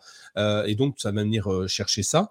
Et euh, ça va recadrer simplement ton, ta webcam comme si tu le faisais à la main finalement, mais c'est la machine qui va le faire à ta place. Je trouve ça intéressant. Euh, c'est une continuité. Hein. Ils, sont, en train de travailler beaucoup sur les, outils de la suite Google Workspace. Euh, je pense à Meet, où maintenant les slides, on peut les passer à l'intérieur. Je pense à, pas mal de choses qui, viennent, euh, qui viennent augmenter la productivité, même en télétravail. Et ça, ça en fait partie. Donc, une meilleure qualité d'image, puisque ça vient chercher l'image où elle est, où tu es, et ça recadre plutôt bien l'image. Après, j'ai pas pu la tester, j'ai pas de Chromebook compatible. J'ai pu tester le flag. Effectivement, il faut lancer la caméra pour pouvoir voir l'option apparaître dans le menu d'état, donc les, raccourcis rapides. Quand vous cliquez sur l'horloge en bas à droite, euh, vous allez une petite, euh, une petite icône qui vient pour euh, accepter cette fonctionnalité. après, encore une fois, j'ai pas de retour encore à vous faire dessus parce que je n'ai pas pu la tester, mais ça me semble être une bonne idée. Euh, je crois qu'on a fait le tour, hein, Thierry, sur euh, Chrome OS 107, euh, qui est plutôt complet, très complet. Merci, merci pour ça. on va aller un petit peu sur autre chose qui est, tout aussi intéressant sur nos Chromebooks, c'est Chrome 107, donc le navigateur web de Google, qui est forcément partie prenante sur nos Chromebooks. Et, et c'est toi, Sylvain, qui avait regroupé quelques nouveautés qui semblaient être intéressantes à signaler. Exactement. Alors là, on va mettre les mains dans le cambouis. Parce que là, on est. Alors, on en avait parlé euh, lors de la précédente émission euh, des failles, des, vulnérabilités qui euh, sont patchées et qui effectivement bah, rapportent des primes aux personnes qui les trouvent. Donc là, sur cette version de Chrome 107, il y a 14 vulnérabilités qui ont été patchées pour un total de 55 000 dollars de primes. Sachez-le. Ah il y a eu une faille 0 day. faille 02, c'est une faille qui est en tout cas exploitable depuis le début, en tout cas hein, concrètement. Et celle-ci exploitait JavaScript V8. Ça pouvait générer en gros la présence de malware. Je rentrerai pas dans le détail, mais c'est toujours important. Bah, les failles 0 day, il y en a peu, mais c'est toujours important qu'elles soient patchées. Donc ça, c'est toujours intéressant. J'aime bien le fait qu'on communique sur ces vulnérabilités et que bah, ça continue à gérer en termes de sécurité. Euh, deuxièmement, il y a le support du HEVC, le Height Efficiency Video Coding ou H265. Alors, concrètement, c'est un format qui permet, d'améliorer euh, les performances de compression afin d'accélérer le téléchargement. Il est possible, en gros, de réduire de moitié à peu près la taille de vidéo, euh, le poids pardon, d'une vidéo HD ou Full HD et de conserver sa qualité. Ça, c'est génial, euh, surtout euh, aujourd'hui où on consomme énormément de vidéos, Netflix, YouTube, Amazon Prime Video, où en fait, sur une petite connexion Internet, du coup, tu vas pouvoir avoir une bonne qualité d'image euh, pour passer en, Full HD et avec un point minime. On l'a, enfin, je sais pas si vous avez déjà téléchargé des, des, des, films, des séries, des choses comme ça. On monte vite à plusieurs. si on veut une bonne qualité, on monte vite le giga. Donc, c'est super intéressant quand quand on regarde une vidéo sur Netflix indirectement, on télécharge. Alors, on le conserve pas, évidemment, mais finalement, le fichier, il, se télécharge petit à petit pour le lire, euh, il s'efface instantanément. Donc, tout ce qui est streaming, ça va en profiter et c'est vraiment parfait. C'est ça, c'est un format qui est déjà existant hein, euh, à beaucoup d'endroits, mais c'est enfin implanté dans Chrome 107. Donc, juste, pour bien, juste pour bien comprendre, ça veut dire donc le fichier, j'invente n'importe quoi, il fait 20 euh, gigas sur le, sur le serveur, j'invente vraiment n'importe quoi. Hein.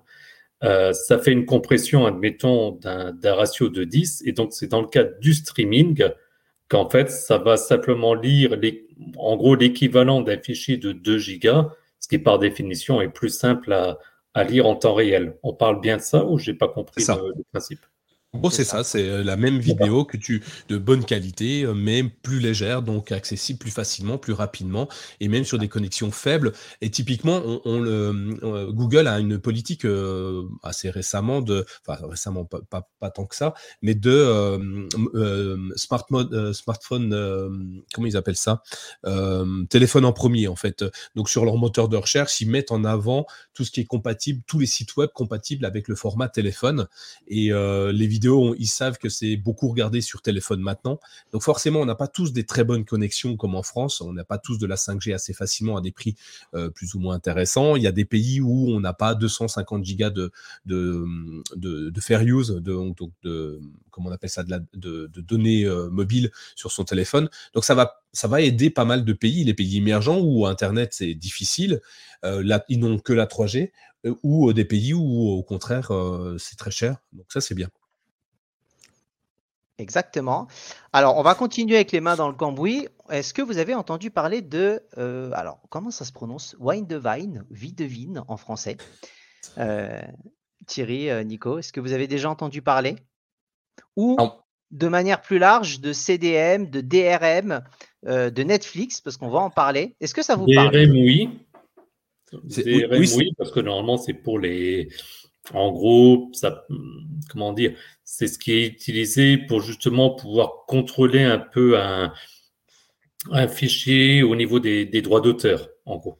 Ouais, moi j'en ai entendu parler quand j'utilisais Emule euh, ou que je, téléchargeais mon CD audio que, que je compressais pour essayer de le récupérer sur, euh, sur, euh, sur un autre CD. Donc c'est tout ce qui m'embêtait pour copier un, format vidéo ou audio.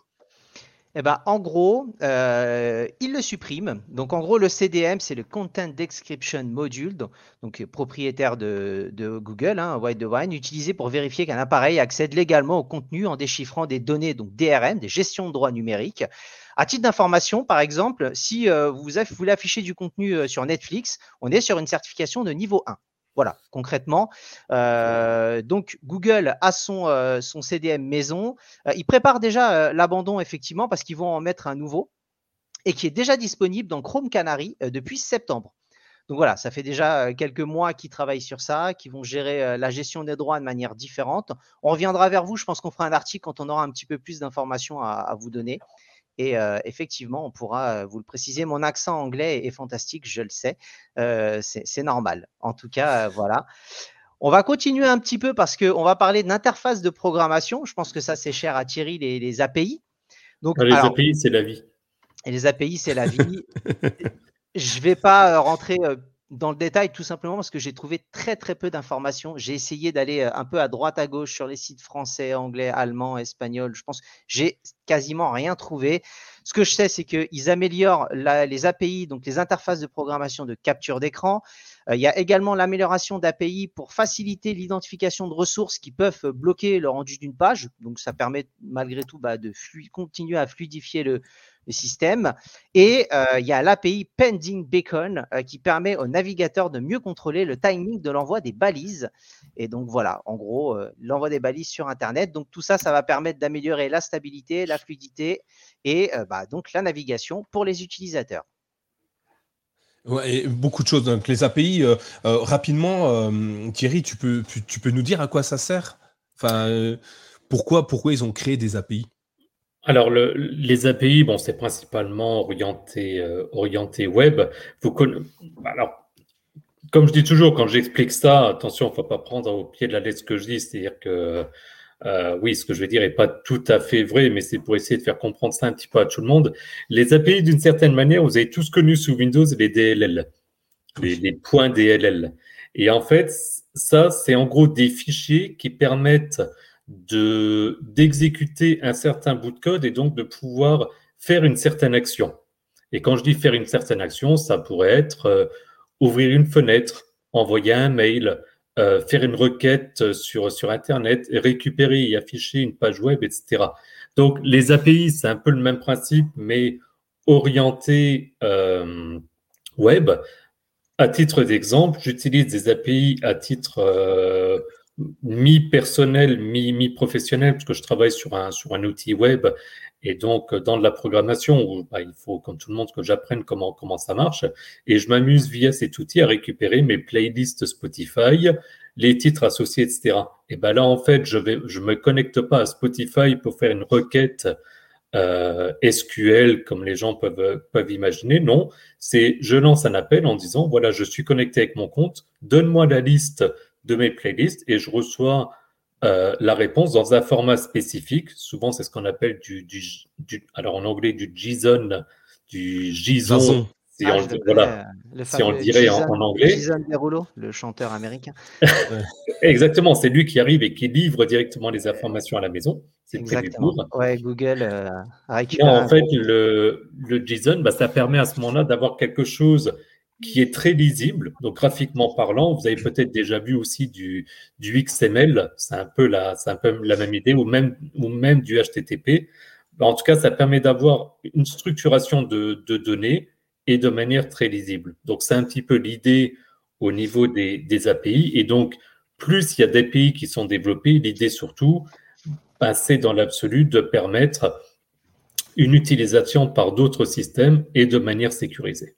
Voilà, en gros, dans les, dans les grandes lignes, euh, à quoi ça pourrait correspondre une API.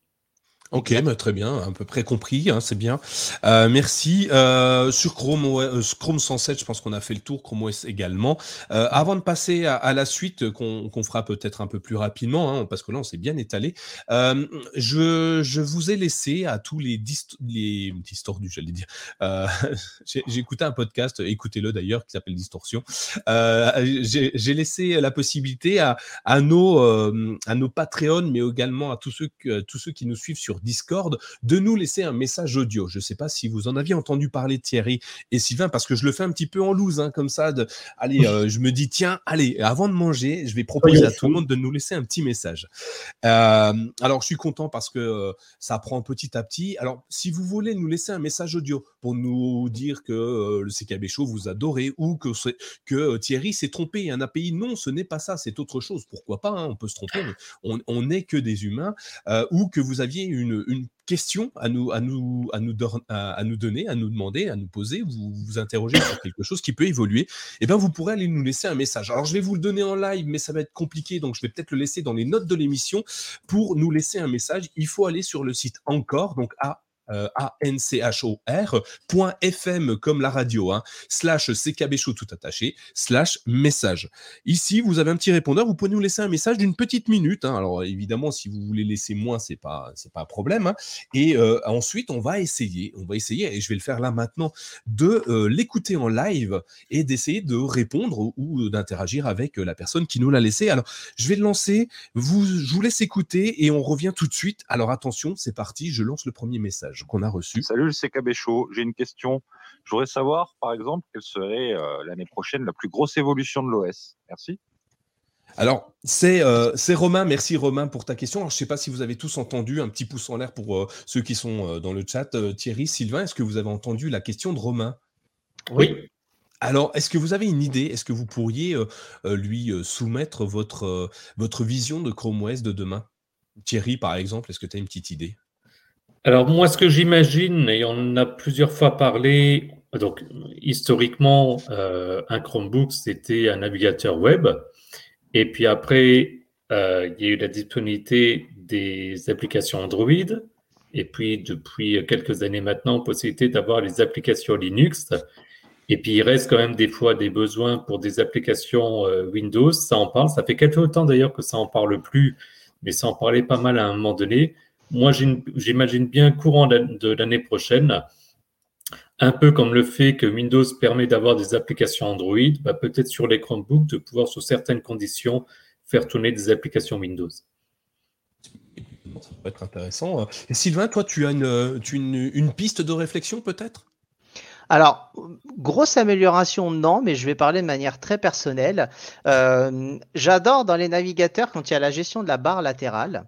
Et je sais que c'est présent dans Opera ou dans Vivaldi, et j'ai vu que maintenant même dans Edge, ça apparaît, où il y a la possibilité d'avoir un panneau et tu peux rajouter tes réseaux sociaux ou rajouter en gros une page web. Et ce qui fait que tu peux l'ouvrir et tu peux te faire ta propre barre latérale qui est toute petite et qui te permet d'avoir accès à des raccourcis beaucoup plus rapidement Et bah, c'est présent dans plusieurs navigateurs. Et j'avoue que pour l'avoir testé, je trouve que c'est très sympa et j'aimerais bien que ça arrive dans Chrome. Ça me faciliterait la vie. ça m'éviterait d'épingler les réseaux sociaux ou ce genre de choses et de les avoir ouverts comme ça. Et ça s'adapte quand tu l'ouvres par rapport à la page. Voilà, c'est un, un, petit peu plus léger. C'est pas une très grosse amélioration, mais c'est quelque chose qui, pour moi, serait super sympa. Ouais, alors euh, bah, je vais reprendre vos deux, euh, vos deux euh, réflexions qui sont plutôt intéressantes. J'ai commencé par Sylvain. Tu l'as vu dans Chrome aujourd'hui, on a la possibilité d'avoir cette fameuse barre latérale. Vous en parliez tout à l'heure pour les, les, la liste de lecture. Vous l'aviez appelée liste lecture d'ailleurs. Je vous ai pas repris, même si vous vous trompiez, mais je suis quand même du genre plutôt sympa, donc je le fais pas en live. Hein.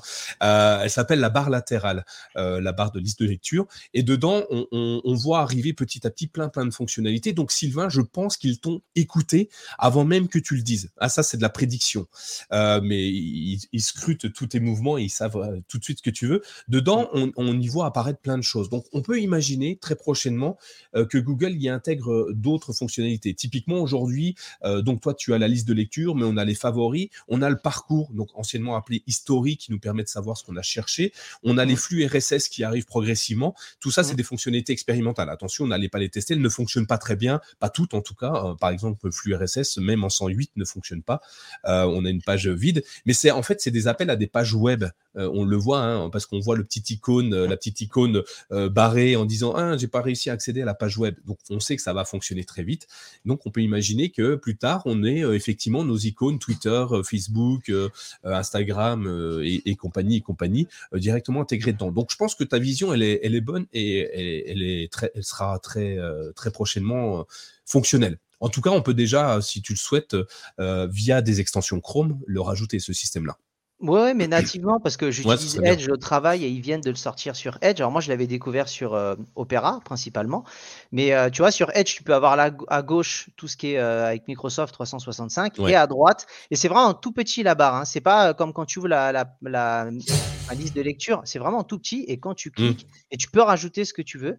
Et ça s'adapte avec la fenêtre. Alors, pas tous les sites s'adaptent, mais moi, franchement, voilà. La liste de lecture, elle va dans le bon sens et vous savez que je suis fan de cette liste de lecture. Si vous pouvez me rajouter ça, là, je pense que je vous ferai un, super bel article avec plein de tests et de photos euh, pour pouvoir vous, je pense, montrer ça. Je pense qu'on va l'avoir. Et euh, pour toi, Thierry, alors plus ancien, euh, on se souvient pour les plus anciens que Google a racheté euh, crossover, non, c'est pas ça, c'est une fonctionnalité équivalente, j'ai perdu le nom. Euh, une société qui, qui, euh, qui émule Windows sur. Oui, je, ne retrouve plus le nom, ou je retrouve plus le nom non plus, mais, mais effectivement. Donc, on peut imaginer qu'ils sont réservés aux professionnels par défaut, et, et, on peut imaginer que dans quelques temps, comme il l'avait fait pour Linux, hein, Linux est arrivé progressivement euh, sur, euh, sur Chrome OS parce qu'il était dedans parallèle. Merci Yagelt. Euh, parallèle qu'ils ont racheté donc, qui permettent d'émuler, enfin de, de, simuler un, Windows sur, enfin de lancer des applications Windows dans Chrome OS. On peut imaginer, comme ils l'ont fait pour Linux, que ça devienne natif à Chrome OS et qu'on puisse lancer et des applications Linux et des applications Android et des applications Windows Imaginons plus tard des applications macOS, euh, soyons dingues, quoi. T'imagines tout ça? Mais ça, ça peut arriver effectivement euh, très très prochainement. Euh, dans un avenir beaucoup plus proche, en tout cas, Sylvain, tu, tu en étais le témoin euh, lors de ta session chez nos amis d'Acer. Un petit coucou à, à toute la, la team Acer. Euh, on va avoir forcément des Chromebooks qui vont petit à petit partir dans le gaming. on, on ne les attendait pas du tout sur ce point-là et on voit des, des Chromebooks qui commencent à avoir des puissances assez phénoménales des processeurs euh, très puissants, des cartes graphiques aussi puissantes et euh, des capacités mémoire importantes pour accueillir euh, du cloud gaming, non, du gaming et du cloud gaming, donc du gaming local. Et on, voit Steam arriver nativement. D'ailleurs, c'est aujourd'hui c'est c'est fonctionnel sur certains Chromebooks en bêta. On peut jouer à Steam avec des jeux locaux, locaux, locaux, local, je sais pas, vous me le direz, directement dans votre dans votre Chromebook. Donc tu vois, on a une partie jeu qui arrive et qu'on n'attendait pas du tout il y a encore un an. On s'était dit c'est du cloud gaming et point barre. Bah, finalement, un peu plus. Bah, là, là, on passe de l'alpha à la bêta. Donc, effectivement, il y a à peu près une quinzaine de modèles qui sont disponibles euh, sur différentes marques hein, Asus, HP, Acer. Euh, euh, c'est intéressant parce qu'effectivement, là, c'est n'est pas du cloud gaming, ce sera vraiment de la puissance pure au niveau du matériel. Et je vois qu'il y a pas mal de questions. Il y a une cinquantaine de jeux, on va dire, pour l'instant vraiment en développement. On sera principalement sur les jeux basés sur Linux, on va dire, et pas que il y a Streamplay qui permettra d'avoir justement également une portabilité d'autres jeux. Donc je vous invite à aller sur le site de Chromium, parce qu'ils ont sur le blog, ils mettent à disposition les modèles, ils mettent à disposition un petit peu ce qu'ils envisagent de faire, et vous même tapez la liste des jeux, vous verrez que les jeux qui sont déjà disponibles et ceux qui seront amenés à être disponibles par la suite. Et ça va se développer petit à petit. Donc, euh, effectivement, c'est pour ça qu'il y avait le 516 GE d'Acer et d'autres marques hein, également, euh, comme Lenovo, Asus ou HP qui en développent. Parce que là, on aura besoin d'une belle carte graphique, d'un beau processeur, de la RAM, euh, de la mémoire également. donc, ce qui va parfois un peu à l'encontre peut-être de ce qui était de la base d'un Chromebook, mais ce qui montre aussi que ça se développe et que si ces marques-là investissent dans ce genre de produits et de matériel, c'est qu'ils y croient également pour que ça fonctionne. Euh, on remercie euh, Romain de nous avoir laissé son message. Hein. C'était une première et ça marche très très bien. Euh, donc faites comme lui si vous avez envie qu'on bah, qu'on qu'on débatte sur un sujet en particulier, qu'on réponde à des questions, euh, ou simplement, hein, comme je vous disais, vous pouvez nous faire un petit coucou euh, pour nous dire que vous nous écoutez et que vous appréciez. Hein, N'hésitez pas, euh, ça fait toujours plaisir, en tout cas, d'avoir vos voix. Hein. C'est bien de, de, passer du texte à la voix. Alors Romain, on avait déjà sa voix, puisqu'il était déjà venu avec nous sur le CKB Show pour un, after, je crois, dans mes souvenirs. Tu, Sylvain, je crois que c'était pour le, le, dernier after. donc allez-y, faites comme lui, venez, venez nous voir en live, qu'on mette une une voix euh, sur vos, vos mots. C'est vraiment génial. Et puis, euh, je me permets, euh, sauf, sauf grossière erreur de ma part, un certain Sylvain a commencé comme ça à nous rejoindre. Exact, effectivement. en échangeant avec nous. effectivement. Exactement. J'étais le premier. Voilà. Quelle erreur vous avez fait. Alors vous regrettez, hein, je le sais. Ah mais toi c'était pire, c'était un bah, live. Nicolas, on était resté sans voix à la fois. C'était un live où Nicolas n'était pas là, il faisait la gestion, c'était sur Discord et euh, j'avais été prévenu juste avant. Je lui ai dit euh, ouais, allez, j'arrive. Et après, moi, je suis une sensu, c'est-à-dire qu'une fois qu'on me laisse une petite porte d'entrée, je m'engouffre et après, euh, faites-moi partir, les gars, maintenant. Allez-y, bonne chance, les gars. Ah, ouais, effectivement. D'ailleurs, on va faire, on, en a discuté avec Thierry, je sais pas, Sylvain, si euh, tu étais dans la boucle. On va refaire une petite session avec, euh, avec nos Patreons, ceux qui nous soutiennent donc sur patreon.com/slash Chromebook. On va refaire une session questions-réponses en live directement sur, sur, notre, sur notre Discord, donc dans la partie privée où on, va pouvoir échanger avec vous directement. Ça va être assez intéressant. La dernière fois, c'était vraiment sympathique. Alors, j'étais pas là, j'avais pas mal de problèmes pour, pour me connecter, mais normalement, ça devrait passer un peu mieux parce que j'ai passé à la fibre, ça aide beaucoup. Oh, le, truc euh, de, le, truc de dingue. Donc, du coup, on va, on va essayer de se, programmer une petite session, genre un, jour, euh, un jour particulier, peut-être un jour férié ou on ne sait pas encore, en pleine journée cette fois et pas le soir. Euh, ça avait bien marché. On avait été plutôt content d'échanger avec vous directement, donc sans filtre, sans rien et c'était pas diffusé sur Internet, donc on pouvait dire ce qu'on voulait euh, parce que c'était uniquement entre nous. Euh, est-ce qu'on continue, Thierry? Est-ce que tu veux qu'on continue ou euh, ce soir il se fait un peu tard et on, fait avec Sylvain la, suite du conducteur? Ou tu nous dis ok c'est bon on y va, tu, tu me dis c'est toi qui vois parce que je sais que demain tu te lèves de bonne heure. Ouais, mais on peut, on peut continuer, comme tu, comme tu disais. Allez, soyons honnêtes, soyons ouverts avec nos auditeurs. On a teasé un petit peu en début d'émission un autre sujet, donc allons-y. Allons-y. Alors, on va parler. Une fois de plus, on respectera pas l'heure quand c'était prévu. Peu mais c'est pas grave, c'est comme d'hab. Alors du coup, euh, je vous en ai parlé dans l'introduction. On, euh, on, a une annonce qui a été faite il y a pas très très longtemps. Enfin une annonce qui a été faite il y a longtemps, mais il y a enfin un lancement d'un produit, d'un protocole qui euh, qui est arrivé, qui a été annoncé. Donc je crois le 3 novembre. Donc c'est très très récent. je sais plus dans quel pays du monde, mais c'est pas loin de chez nous. Hein, c'est dans un pays où il fait froid au-dessus. on nous a enfin dévoilé le protocole Matter. Le protocole Matter, c'est un protocole qui est hyper intéressant. Et je crois Thierry de nous tous, tu es le mieux placé pour en parler parce que souvenez-vous, Thierry est notre rédacteur euh, de la domotique. Donc forcément, quand on parle domotique, on appelle Thierry. Allô Thierry, qu'est-ce que c'est Matter Ouais, alors clairement, souvenez-vous, parce qu'effectivement, ouais, il faut bien se souvenir, vu depuis combien de temps j'ai pas fait d'article, ouais, il faut être un, faut être un lecteur de My euh, depuis au moins plusieurs mois. Oui, je, m'intéresse à la domotique depuis longtemps, je m'amuse avec la domotique, j'utilise toujours la, domotique. J'avais derrière une personne sur Discord, il m'excusera, j'ai plus en tête son nom. Euh, je crois que c'était Ask, euh, avec qui j'ai un petit peu échangé justement sur, sur ce domaine. Mais donc, en fait, pour ceux qui se sont intéressés un petit peu à la domotique, alors en deux mots, si ça parle à personne, la domotique, souvent on associe ça, il y a juste titre, à, euh, on va dire, l'automatisation. C'est-à-dire, bon, l'exemple typique, on parle souvent des, on parle souvent des, des lumières, donc on pense à Philips Hue, comme ça. Je pensais qu'on pensait à par exemple, comment? Je pensais qu'on pensait à moi quand on pensait lumière, mais bon. Ça, c'est juste après. Et, euh, mais du coup, on pourrait imaginer de dire, bah, on enregistre la voix de Nicolas et quand quelqu'un sonne à la porte, ça allume les lumières et ça diffuse sur une enceinte la voix de Nicolas qui vous dit de sa douce voix, euh, quelqu'un est devant la porte. Voilà, ah, ça, sera, un exemple de, scénario. La, la, problématique, si je puis dire, dans ce domaine-là, mais c'est assez fréquent, c'est qu'en fait, chacun est venu avec ses différentes solutions. Et donc, pour ceux qui s'intéressent un petit peu à la, à la domotique, bah, vous avez certainement entendu parler de deux protocoles qui sont le Zigbee et le, Z-Wave. Alors au départ, je voulais rentrer dans les détails et puis je me suis dit, à la limite, c'est pas c'est pas forcément important. Vous trouverez plein d'informations sur euh, sur Internet, mais en soi, ils sont très très proches. Et puis également des choses qui sont basées sur des sur des protocoles beaucoup plus connus. Je pense typiquement au Bluetooth, au Wi-Fi. Alors il n'y a pas que ça, hein, il y en a potentiellement plein d'autres.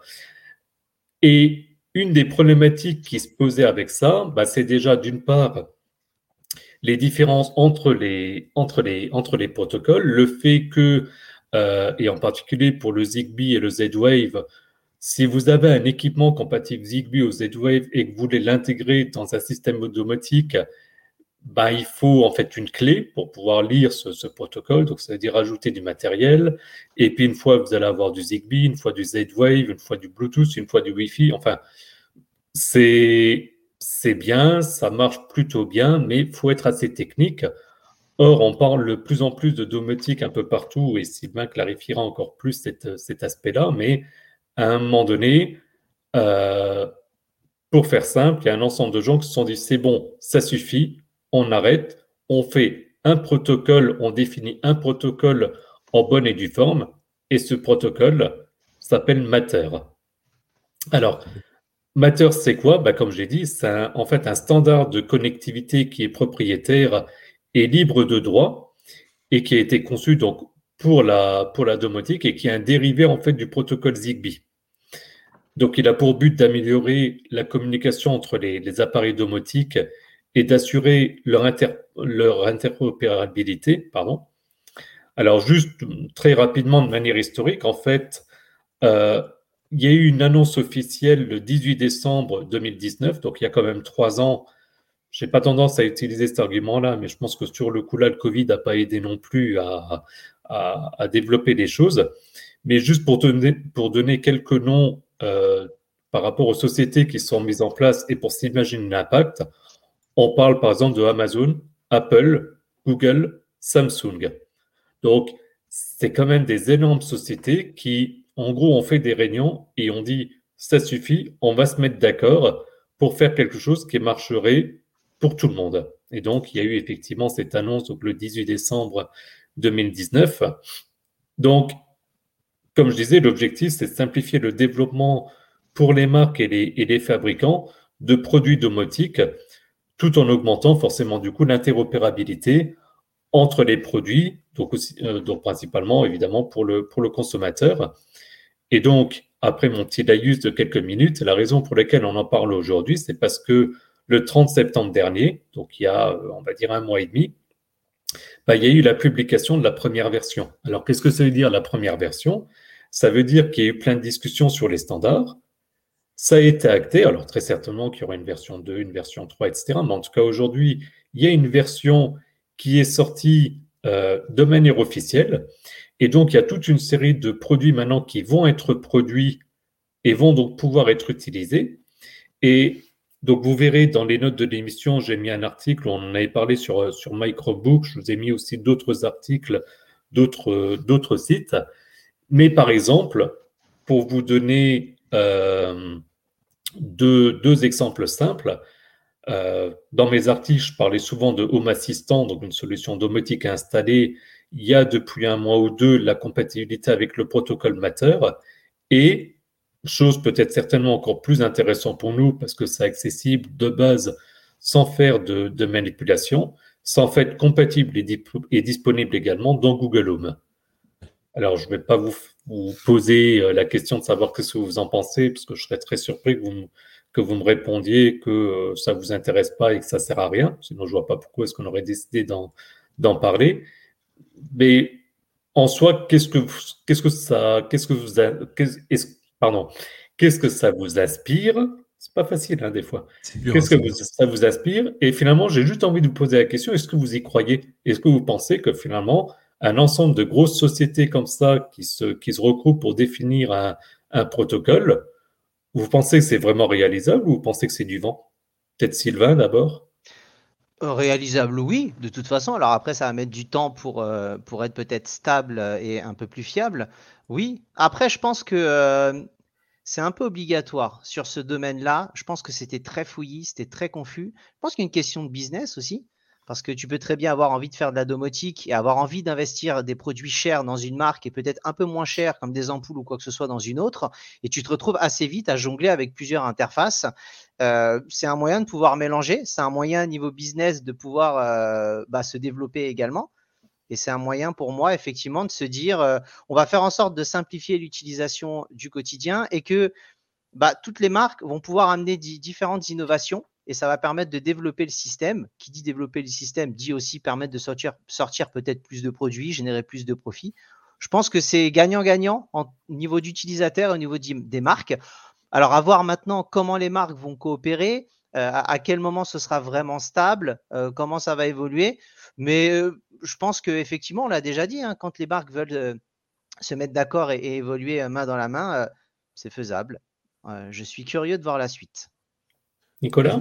Bah, comme, Sylvain, hein, de toute façon, c'est évident que, ça va. Pour moi, ça va fonctionner. Ça va très très bien fonctionner. Euh, je suis euh, intimement convaincu que euh, les géants vont, vraiment s'associer et, nous sortir quelque chose d'intéressant. Et c'est déjà le cas. Hein. Déjà, ils, ont déjà donc travaillé sur. je crois que j'ai noté rapidement que Google avait déjà des produits compatibles. Que donc les produits compatibles de. Je sais pas si tu en parles un peu plus tard des produits compatibles déjà Google ou pas? Euh, euh, Thierry Non, je ne parle pas forcément des produits parce qu'il n'y a pas eu de. À ma connaissance, il n'y a pas eu encore d'annonce de produits en tant que tel. Euh, ah. par contre, ce qui est intéressant au niveau des produits, c'est que je, je sais par exemple que Philips Hue, pour prendre un, exemple qui, qui, est très connu, ont déjà annoncé que même les, les ampoules aujourd'hui existantes seront rendues compatibles avec le protocole Matter. Donc, c'est ah. intéressant aussi parce que souvent, quand il y a des nouveaux protocoles, bah, quand c'est, on va dire, des, pour faire simple, des nouvelles technologies, c'est pas facile d'intégrer dans l'existant. Mais du coup, comme je disais, c'est basé, euh, je revérifie mes notes, mais sur le Zigbee, si ma mémoire est bonne. Ouais, c'est ça. Euh, du coup, bah, tous les produits Zigbee vont être d'une certaine manière plus ou moins compatibles Matter. Donc, ça va permettre d'avoir tout de suite un ensemble d'équipements directement compatibles par contre, beaucoup plus simple à, contrôler, là où aujourd'hui, euh, bah, vous avez de nouveau des Philips Hue. De base, il faut utiliser l'application Philips Hue. Et puis, vous avez, bah, Sylvain va en reparler, mais euh, euh, des produits, comment ça s'appelle encore, SmartThing. Bah, à ce moment-là, il faut également, il y a par exemple Tuya pour faire des espèces de, de passerelles. Et effectivement, donc, faut installer des choses, chacun a son application. Euh, je vais prendre un autre exemple, on n'en parle plus trop ces derniers temps, mais pendant quelques temps, on avait eu un, un partenariat avec Conix. Ben, il fallait à ce moment-là installer l'application Conix pour pouvoir les, les, contrôler. Alors, ça marche, mais quand après, on veut commencer à dire, ben, si tel équipement, il se passe telle chose et je veux interagir sur tel autre équipement, ben là, l'interopérabilité est compliquée à mettre en place. Et c'est tout l'avantage que Matter peut apporter. Euh, alors du coup, moi, j'ai, je vais euh, chez, Google, moi j'ai interrogé Google hein, quand même parce que faut pas abuser. Euh, il nous a, confirme que les routeurs Nest Wi-Fi, Wi-Fi Pro, Wi-Fi 6E seront compatibles, sont rendus compatibles, que les enceintes Google Home Mini, Mini Nest, Nest Mini, Nest Audio sont compatibles et les écrans Nest Hub première et deuxième génération sont compatibles et Nest Hub Max le seront aussi. Donc en fait, la rétrocompatibilité est déjà là. Hein. Google, Apple, Amazon, le eux l'ont dit aussi qu'ils allaient euh, essayer de rendre tous leurs anciens produits euh, compatibles Matter. Donc, quand on voit que ces, géants-là le font, euh, c'est déjà hyper important.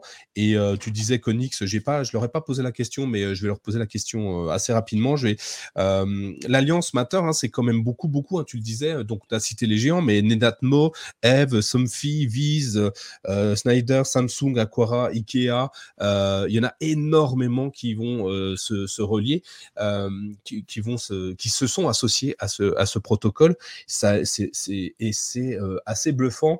Euh, je l'ai vu fonctionner. Euh, j'ai vu une, une, démo, vous l'avez peut-être vu également. Netatmo, je vois qu'ActuTech demande si Netatmo va être compatible. Oui. bah oui, il est compatible, hein, ce que je viens de dire. et je ne sais pas si Sylvain, tu vas parler de comment ça fonctionne, comment, le, comment on va paramétrer un, un, un, produit sur, en protocole Matter sur Google Home ou des choses comme ça? Ou, ou je le dis là maintenant?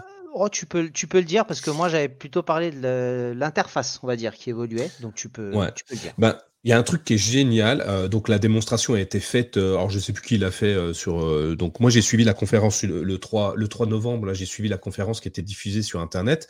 Et il y a un truc qui est génial. C'est vous connaissez Fasper? Ça vous dit quelque chose le Fasper? Tout à fait. Ah. Très donc le Fasper c'est. par exemple. Comment? Avec les Pixel Buds, par exemple. Par exemple, voilà, on ouvre les Pixel Buds à proximité d'un téléphone, d'un smartphone ou d'un Chromebook et hop, automatiquement, une notification qui apparaît en bas de l'écran qui vous dit, hey, tiens, il y a des Pixel Buds qui sont à proximité et qui souhaiteraient se connecter à toi. Est-ce que tu veux les raccorder? Euh, Évidemment, tu fais ce que tu veux, hein, mais la réponse est oui. Eh ben, euh, le, le, le, fonctionnement du protocole Matter va être exactement le même. À partir du moment où on va détecter un protocole Matter en, mode euh, euh, appairage, euh, il va te le proposer directement dans ton Google Home, par exemple. Et ça, ça va être juste bluffant. Parce qu'aujourd'hui, j'ai réessayé, là, j'ai euh, un bandeau de lumière là derrière que j'ai déconnecté et euh, parce que j'étais parti en vacances et j'avais déconnecté mon matériel, il a fallu que je le reparamètre plutôt complexe, enfin pas pas, pas idéal. Il a fallu que je me souvienne de la marque que c'était parce que c'est une, une marque euh, qui n'est pas Philips Hue ou, ou, compagnie. Il a fallu que j'aille dans leur application, que je réinsère et ensuite que je rebascule dans Google Home.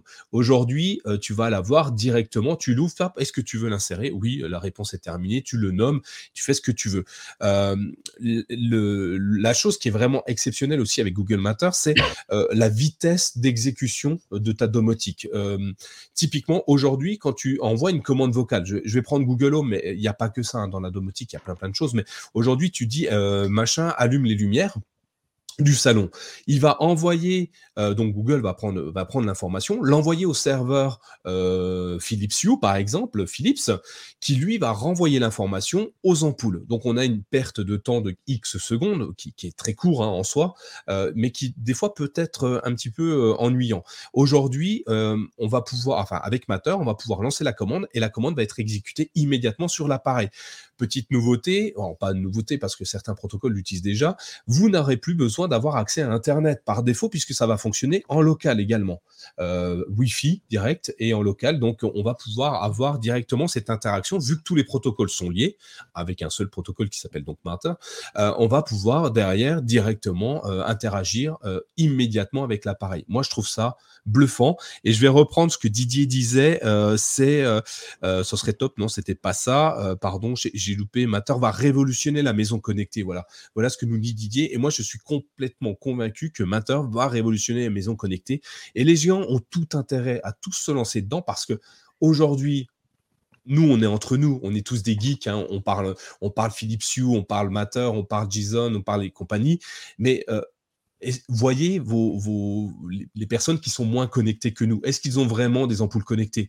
Et même s'ils en avaient, est-ce qu'ils auraient envie d'utiliser par la complexité de l'installation? Grâce à ça, les géants vont pouvoir vendre encore plus de matériel. Donc, ils ont tout intérêt à s'associer pour vendre plein, plein, plein, plein de trucs. Ouais, et un, et un dernier point sur ce que, sur ce que tu disais. J'avais fait un article il y a quelque temps euh, je pense qu'il y a quasiment deux ans maintenant, parce que je voulais domotiser ma, boîte aux lettres. J'avais fait un article où j'avais expliqué un peu justement les, protocoles, ce que je voulais mettre, pas mettre. En fait, pour tout dire, à l'heure actuelle, c'est toujours pas domotisé, principalement pour ces problèmes de compatibilité, mais aussi parce que euh, très souvent, il y a la problématique de la portée. Mmh. C'est-à-dire que il faut faire le choix entre un équipement qui a une portée longue, donc en gros la portée, c'est jusqu'à quelle distance est-ce qu'on peut accéder à l'équipement. Alors forcément, les équipements qui ont la meilleure portée, c'est les équipements Wi-Fi. Le problème, c'est que les équipements Wi-Fi, ils consomment énormément. Donc vous mmh. pouvez pas, enfin vous pouvez pas, vous pouvez toujours, mais ça n'a pas forcément de sens d'avoir un équipement Wi-Fi avec une pile, parce qu'à ce moment-là, la durée de l'autonomie, c'est une catastrophe. À l'inverse, du coup, vous allez prendre du Z-Wave, du Zigbee, euh, du Bluetooth euh, LTE, donc pour euh, low energy, donc pour, pour basse consommation. Le problème, c'est que un protocole comme le Bluetooth, ça va être sur quelques mètres. Alors, on annonce du 20 mètres, du 30 mètres, mais ça, c'est ça, c'est en plein champ, donc c'est jamais les, c'est jamais la réalité. Et la, enfin, la problématique, la, contrepartie, c'est que du coup, va exister euh, ce qu'on appelle des répéteurs. Alors, on connaît ça pour les répéteurs Wi-Fi, par exemple. Sauf que là, si je dis pas de bêtises, dans le protocole Matter, en fait, chaque équipement va lui-même être un répéteur. Donc, ça va faire ce qu'on appelle un réseau maillé, c'est-à-dire que tout le monde communique de l'un à l'autre. Et donc, s'il faut que ça aille d'un bout à l'autre de ma maison et que j'ai, on va dire, schématiquement, cinq équipements sur le chemin, bah, l'équipement 1 va passer le message à l'équipement 2 qui va passer à l'équipement 3, etc., etc. Et ça, c'est aussi une énorme avancée parce qu'on résout donc les problèmes de disponibilité des, des, équipements par le biais de ce protocole. Alors maintenant, en toute honnêteté, quand ce sera vraiment disponible, je ferai des, voilà, comme dit ActuTech, c'est aussi le, le, principe du, du Wi-Fi Mesh, exactement. Euh, Maintenant, alors la version 1, il faudra bien faire attention. C'est une version 1, très certainement qu'il y aura des bugs, qu'il y aura des mises à jour, qu'il y aura. Voilà, de toute façon, clairement, dès que j'aurai l'occasion, je testerai et là, très certainement que j'en ferai un, article. Il faut bien voir ça comme une nouveauté avec bah, potentiellement tous les risques de, de nouveautés. Donc, ceux qui ont déjà euh, tout un système domotique qui fonctionne, je pense qu'il ne faut pas s'amuser à dire je passe tout sous Matter parce que ça peut être quand même dangereux. Quand on parle domotique, il faut toujours faire attention aussi avec la sécurité associée, c'est-à-dire est-ce qu'on parle de euh, d'automatiser vos ampoules? Si ça marche pas, c'est pas bien grave. Versus des automatisations, genre quand j'ouvre le garage, je désactive l'alarme. Ouais, mais bon, euh, on parle quand même de l'alarme de la maison, donc on a un autre niveau de sécurité et donc de, de confiance. Mais en tout cas, dans les grandes lignes, ça reste, ça reste une très bonne nouvelle.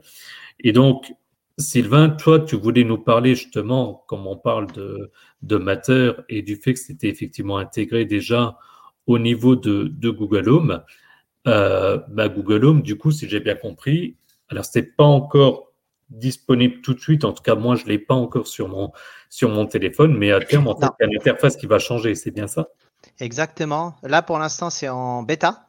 Euh, mais en gros, ils annoncent fin d'année pour tout le monde. Donc en gros, effectivement, Google se dit, bah, on va profiter de l'arrivée de Matter pour améliorer euh, la solution Google Home.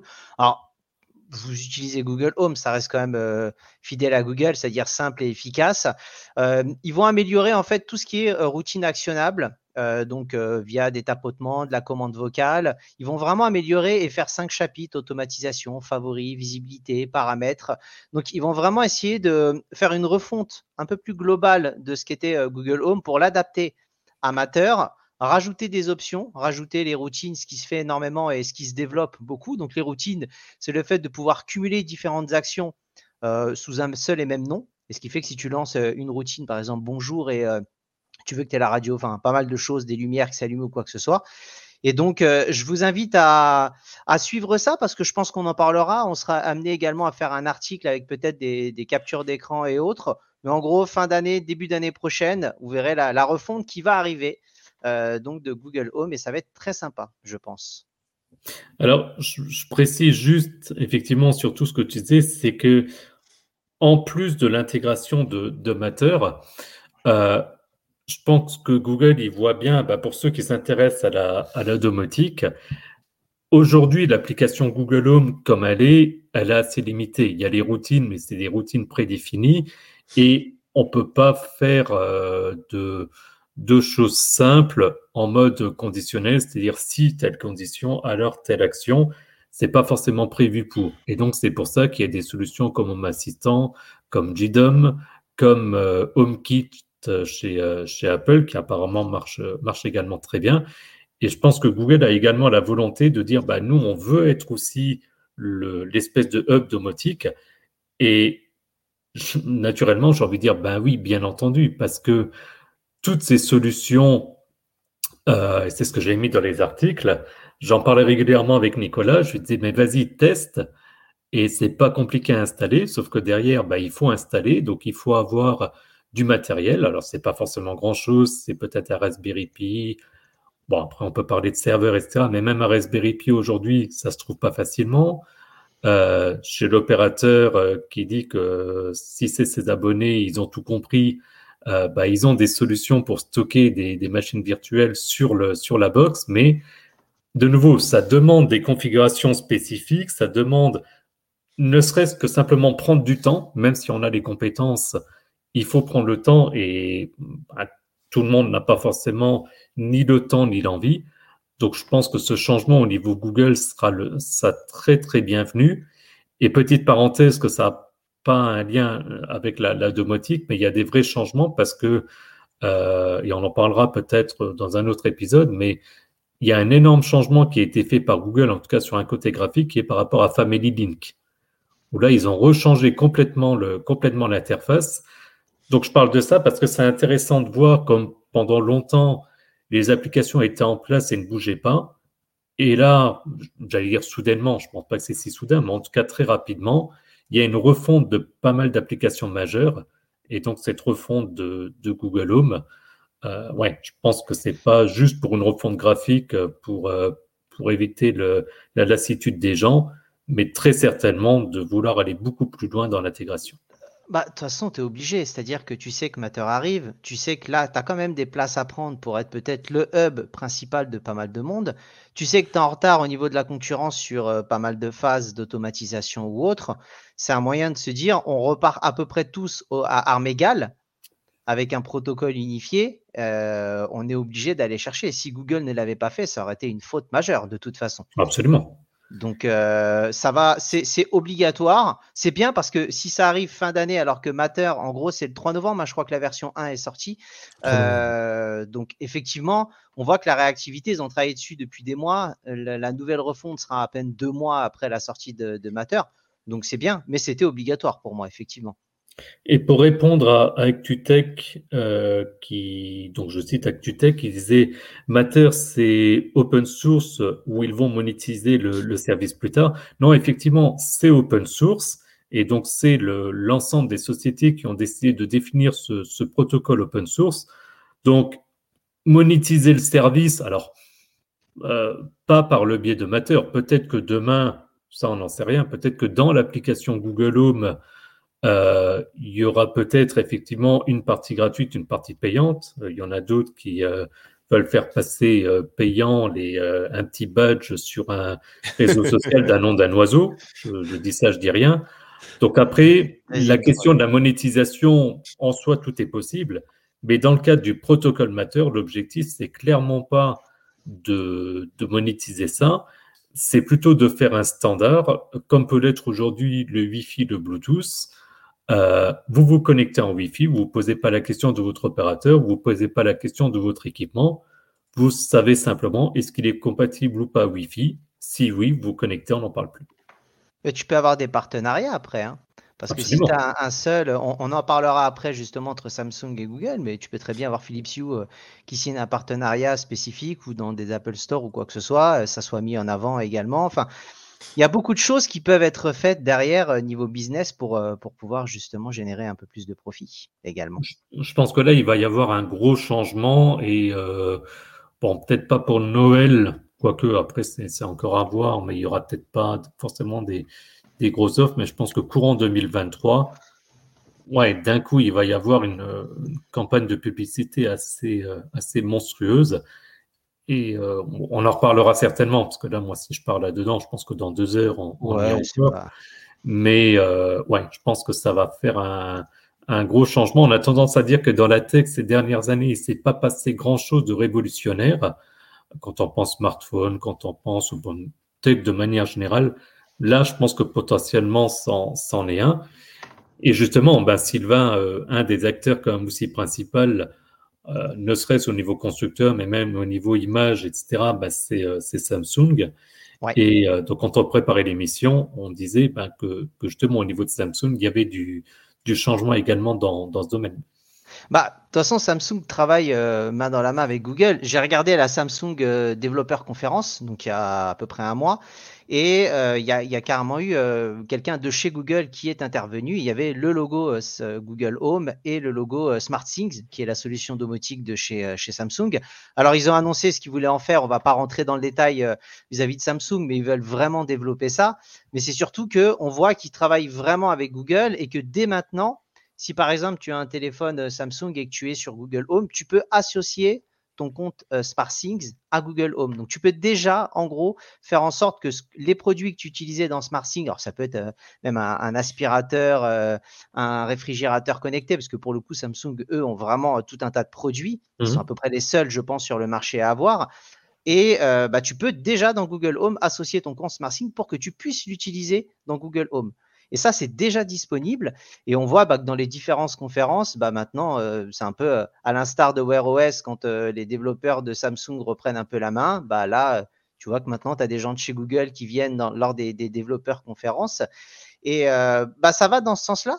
Sauf que Samsung a aussi une, une ancienneté et énormément de produits à gérer. Donc, je pense qu'ils ont une expertise par rapport à ça qui est vraiment intéressante. Et si Google peut également s'en inspirer et travailler avec, je pense que ça peut aider tout le monde.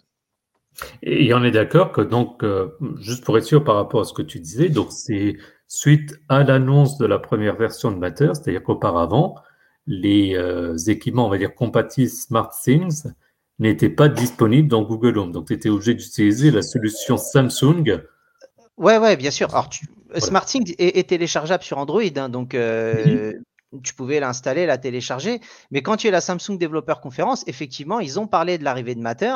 Et ils ont dit que suite à l'arrivée de Matter, en gros, concrètement, ils expliquaient ce qu'ils voulaient faire, car, un peu comme Bixby, qui serait un assistant vocal, mais vraiment spécialisé domotique pour mmh la gestion des appareils domotiques et peut-être un peu moins assistant euh, vocal en, concurrence avec euh, Google Assistant. Mais justement, c'est là qu'ils ont dit que par rapport à l'arrivée de Matter, ils avaient travaillé main dans la main avec Google et c'est déjà disponible. Donc, effectivement, il y a beaucoup de produits Samsung. Bah, ça peut te permettre de développer.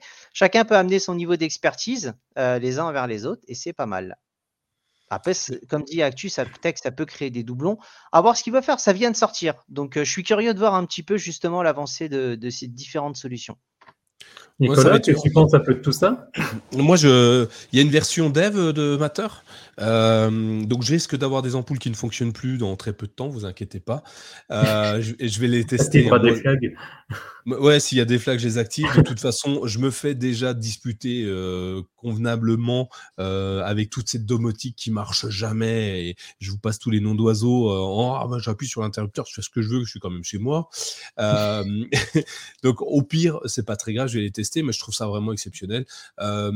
moi, je vois. Après, ce qui est intéressant, c'est qu'on va avoir le choix de, pouvoir tout utiliser avec ce qu'on veut. Ce sera du Samsung, ce sera du Google, ce sera du Apple, ce sera peu importe. Tu, prendras la application euh, Conix ou Nuki ou je ne sais pas quoi, tout va fonctionner ensemble. Euh, et en fait, tu pourras choisir finalement quelle est quelle est la, société qui, euh, qui, euh, qui fera fonctionner ta domotique à la maison, et ce, très simplement, et, euh, sans te dire, ah ouais, mais avec eux, c'est compliqué, ou, ou, pas. Enfin, voilà. Donc, moi, je trouve ça bien. Samsung travaille, travaille depuis toujours avec Google, donc ça m'étonne même pas qu'ils soient déjà très, très présents l'un envers l'autre. Donc, ouais, non, c'est une, une, bonne solution. Je pense que moi, j'ai hâte de pouvoir tester. j'ai des Philips Hue, j'ai beaucoup de Philips Hue, j'ai beaucoup de produits euh, connectés à la maison. Donc euh, j'ai hâte, euh, j'ai hâte de voir comment ça ne marchera pas les premiers temps et comment ils vont s'en dépatouiller très rapidement. Mais ouais, ça, présage quelque chose d'hyper intéressant. je vous le dis, il va y avoir un, engouement très fort parce qu'en fait, euh, les géants vont pousser ça. Et, du coup, la communication qu'Apple va faire en disant Hey, nous, la domotique, c'est mateur et on est les meilleurs, eh ben, elle va aider Google parce qu'eux ne savent pas communiquer, et ainsi de suite. Donc, en fait, tout le monde en aura entendu parler, tout le monde saura que c'est simple. Et quand on va essayer et que tu vas recevoir gratuitement à Noël une ampoule euh, parce que, parce que tu as acheté euh, ton radiateur ou je sais pas quoi, le roi Merlin, ils vont te filer un truc domotique, tu vas voir que c'est super simple à installer. Qu'est-ce que tu vas faire? Tu vas aller en acheter d'autres. Et euh, moi, je pense que euh, c'est un protocole qui va bien marcher et c'est une bonne idée. Euh, je dirais, et pourquoi seulement maintenant en fait?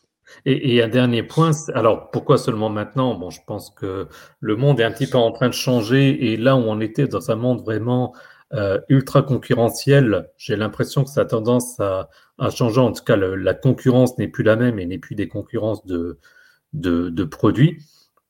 Mais là où ça va être intéressant, je parlais de solutions comme JDOM, Home Assistant, etc. Euh, moi, le premier, j'utilise des solutions comme ça pour pallier finalement le, la, non-interopérabilité. Là où ça va être intéressant, ça sera de voir comment ces solutions-là vont évoluer. Et je pense qu'il va y avoir une espèce de concurrence saine qui va se mettre en place. C'est-à-dire que ces solutions qui sont beaucoup plus avancées qu'un Google Home, ben, vont continuer à avancer, vont vouloir se mettre en, avant. Euh, Google et d'autres, euh, parce que là évidemment on parle de Google Home, mais j'imagine que Apple HomeKit, etc., euh, ça va être la, ça va être la même chose. Enfin, je pense qu'il y a une espèce de concurrence saine qui va se mettre en place et où chaque, j'allais dire constructeur, je ne sais pas si on peut appeler ça constructeur, mais en tout cas chaque grosse société, chaque mastodonte de, de la tech va essayer de venir avec sa, avec sa solution pour se, pour se détacher de, de l'autre, ce qui est pour moi une concurrence saine ne peut faire que avancer en, en bien euh, tous, ces, tous ces protocoles et, finalement à la fin, ben, là où aujourd'hui on a tendance à se dire c'est encore quand même pour, euh, pour les barbus, ben, demain permettre que euh, Madame Michu puisse s'amuser avec ses, ses ampoules de manière extrêmement simple. À voir. C'est super bien. Je crois qu'on a, enfin, je, vous me dites, hein, mais il me semble qu'on a fait à peu près le tour. Donc, si vous avez des questions dans le chat, c'est peut-être maintenant qu'il faut les poser. Euh, merci euh, Thierry euh, et Sylvain d'avoir préparé cet épisode qui me semble être très complet de par les deux heures qu'on est en train de faire. Hein, pour changer, on a fait encore plus court que d'habitude, c'est génial. sous, donc, sous un prisme intéressant, Chrome OS 107, Chrome OS 7, Chrome OS 107, Chrome 107, Matter. Donc, c'est des évolutions logicielles qui vont apporter énormément d'évolutions à tout ça. En attendant, on est très pressé de de, voir arriver euh, très rapidement tout ça sur nos ordinateurs et à la maison. Euh, merci Thierry pour le conducteur, merci Sylvain. Oui, vous le savez, maintenant c'est les, les deux. Euh, les, deux qui font ce super conducteur qui est, je, leur avais donné qu'un mot d'ordre. Hein. Il faut que ça tienne dans les une heure et moi j'ai rien à dire, hein, c'est parfait. Euh, Mais le sujet est intéressant. Euh, avant de vous quitter, euh, je vais vous demander une chose, puisque vous êtes tous encore là. mettez on a besoin de vous. Alors oui, euh, je vous l'ai dit, il faut, euh, il faut nous soutenir si vous pouvez sur euh, patreon.com slash mychromebook, évidemment. Mais j'ai besoin, nous avons besoin, pour que la vidéo YouTube soit remontée, que vous laissiez un petit pouce en l'air là maintenant, si vous êtes sur votre smartphone, si vous êtes sur votre Chromebook, allez mettre un petit pouce en l'air à la vidéo. Et si vous avez aimé, mais bon, ça fait deux heures que vous êtes avec nous, donc j'imagine qu'à un moment, vous avez un petit peu aimé quand même. il faudrait aussi que vous vous abonniez à la chaîne. Comme ça, vous serez prévenu de, des prochaines des prochaines vidéos, parce que de temps en temps, on va essayer de faire des trucs un petit peu euh, moins préparés et euh, plus amusants encore pour nous.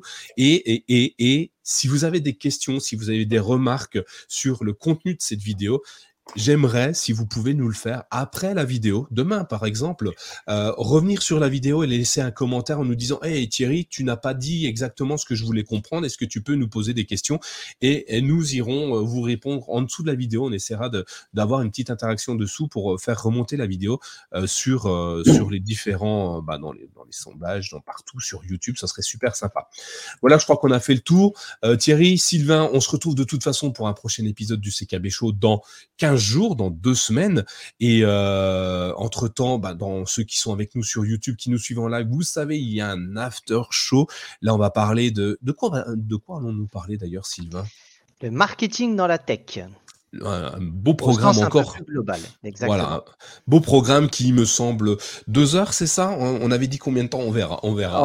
On va, essayer, de, tenir dans le dans l'heure en tout cas et euh, d'avoir des pistes de, réflexion et éventuellement qu'on détaillera par la suite un peu plus. Et, et là, on a... c'est 100 minutes. Euh, non, 120, je crois. Enfin, je sais plus. je, ah oui. je, remonte, je, remonte, mon Apple Watch. Ah non, ça, ma, ma Galaxy.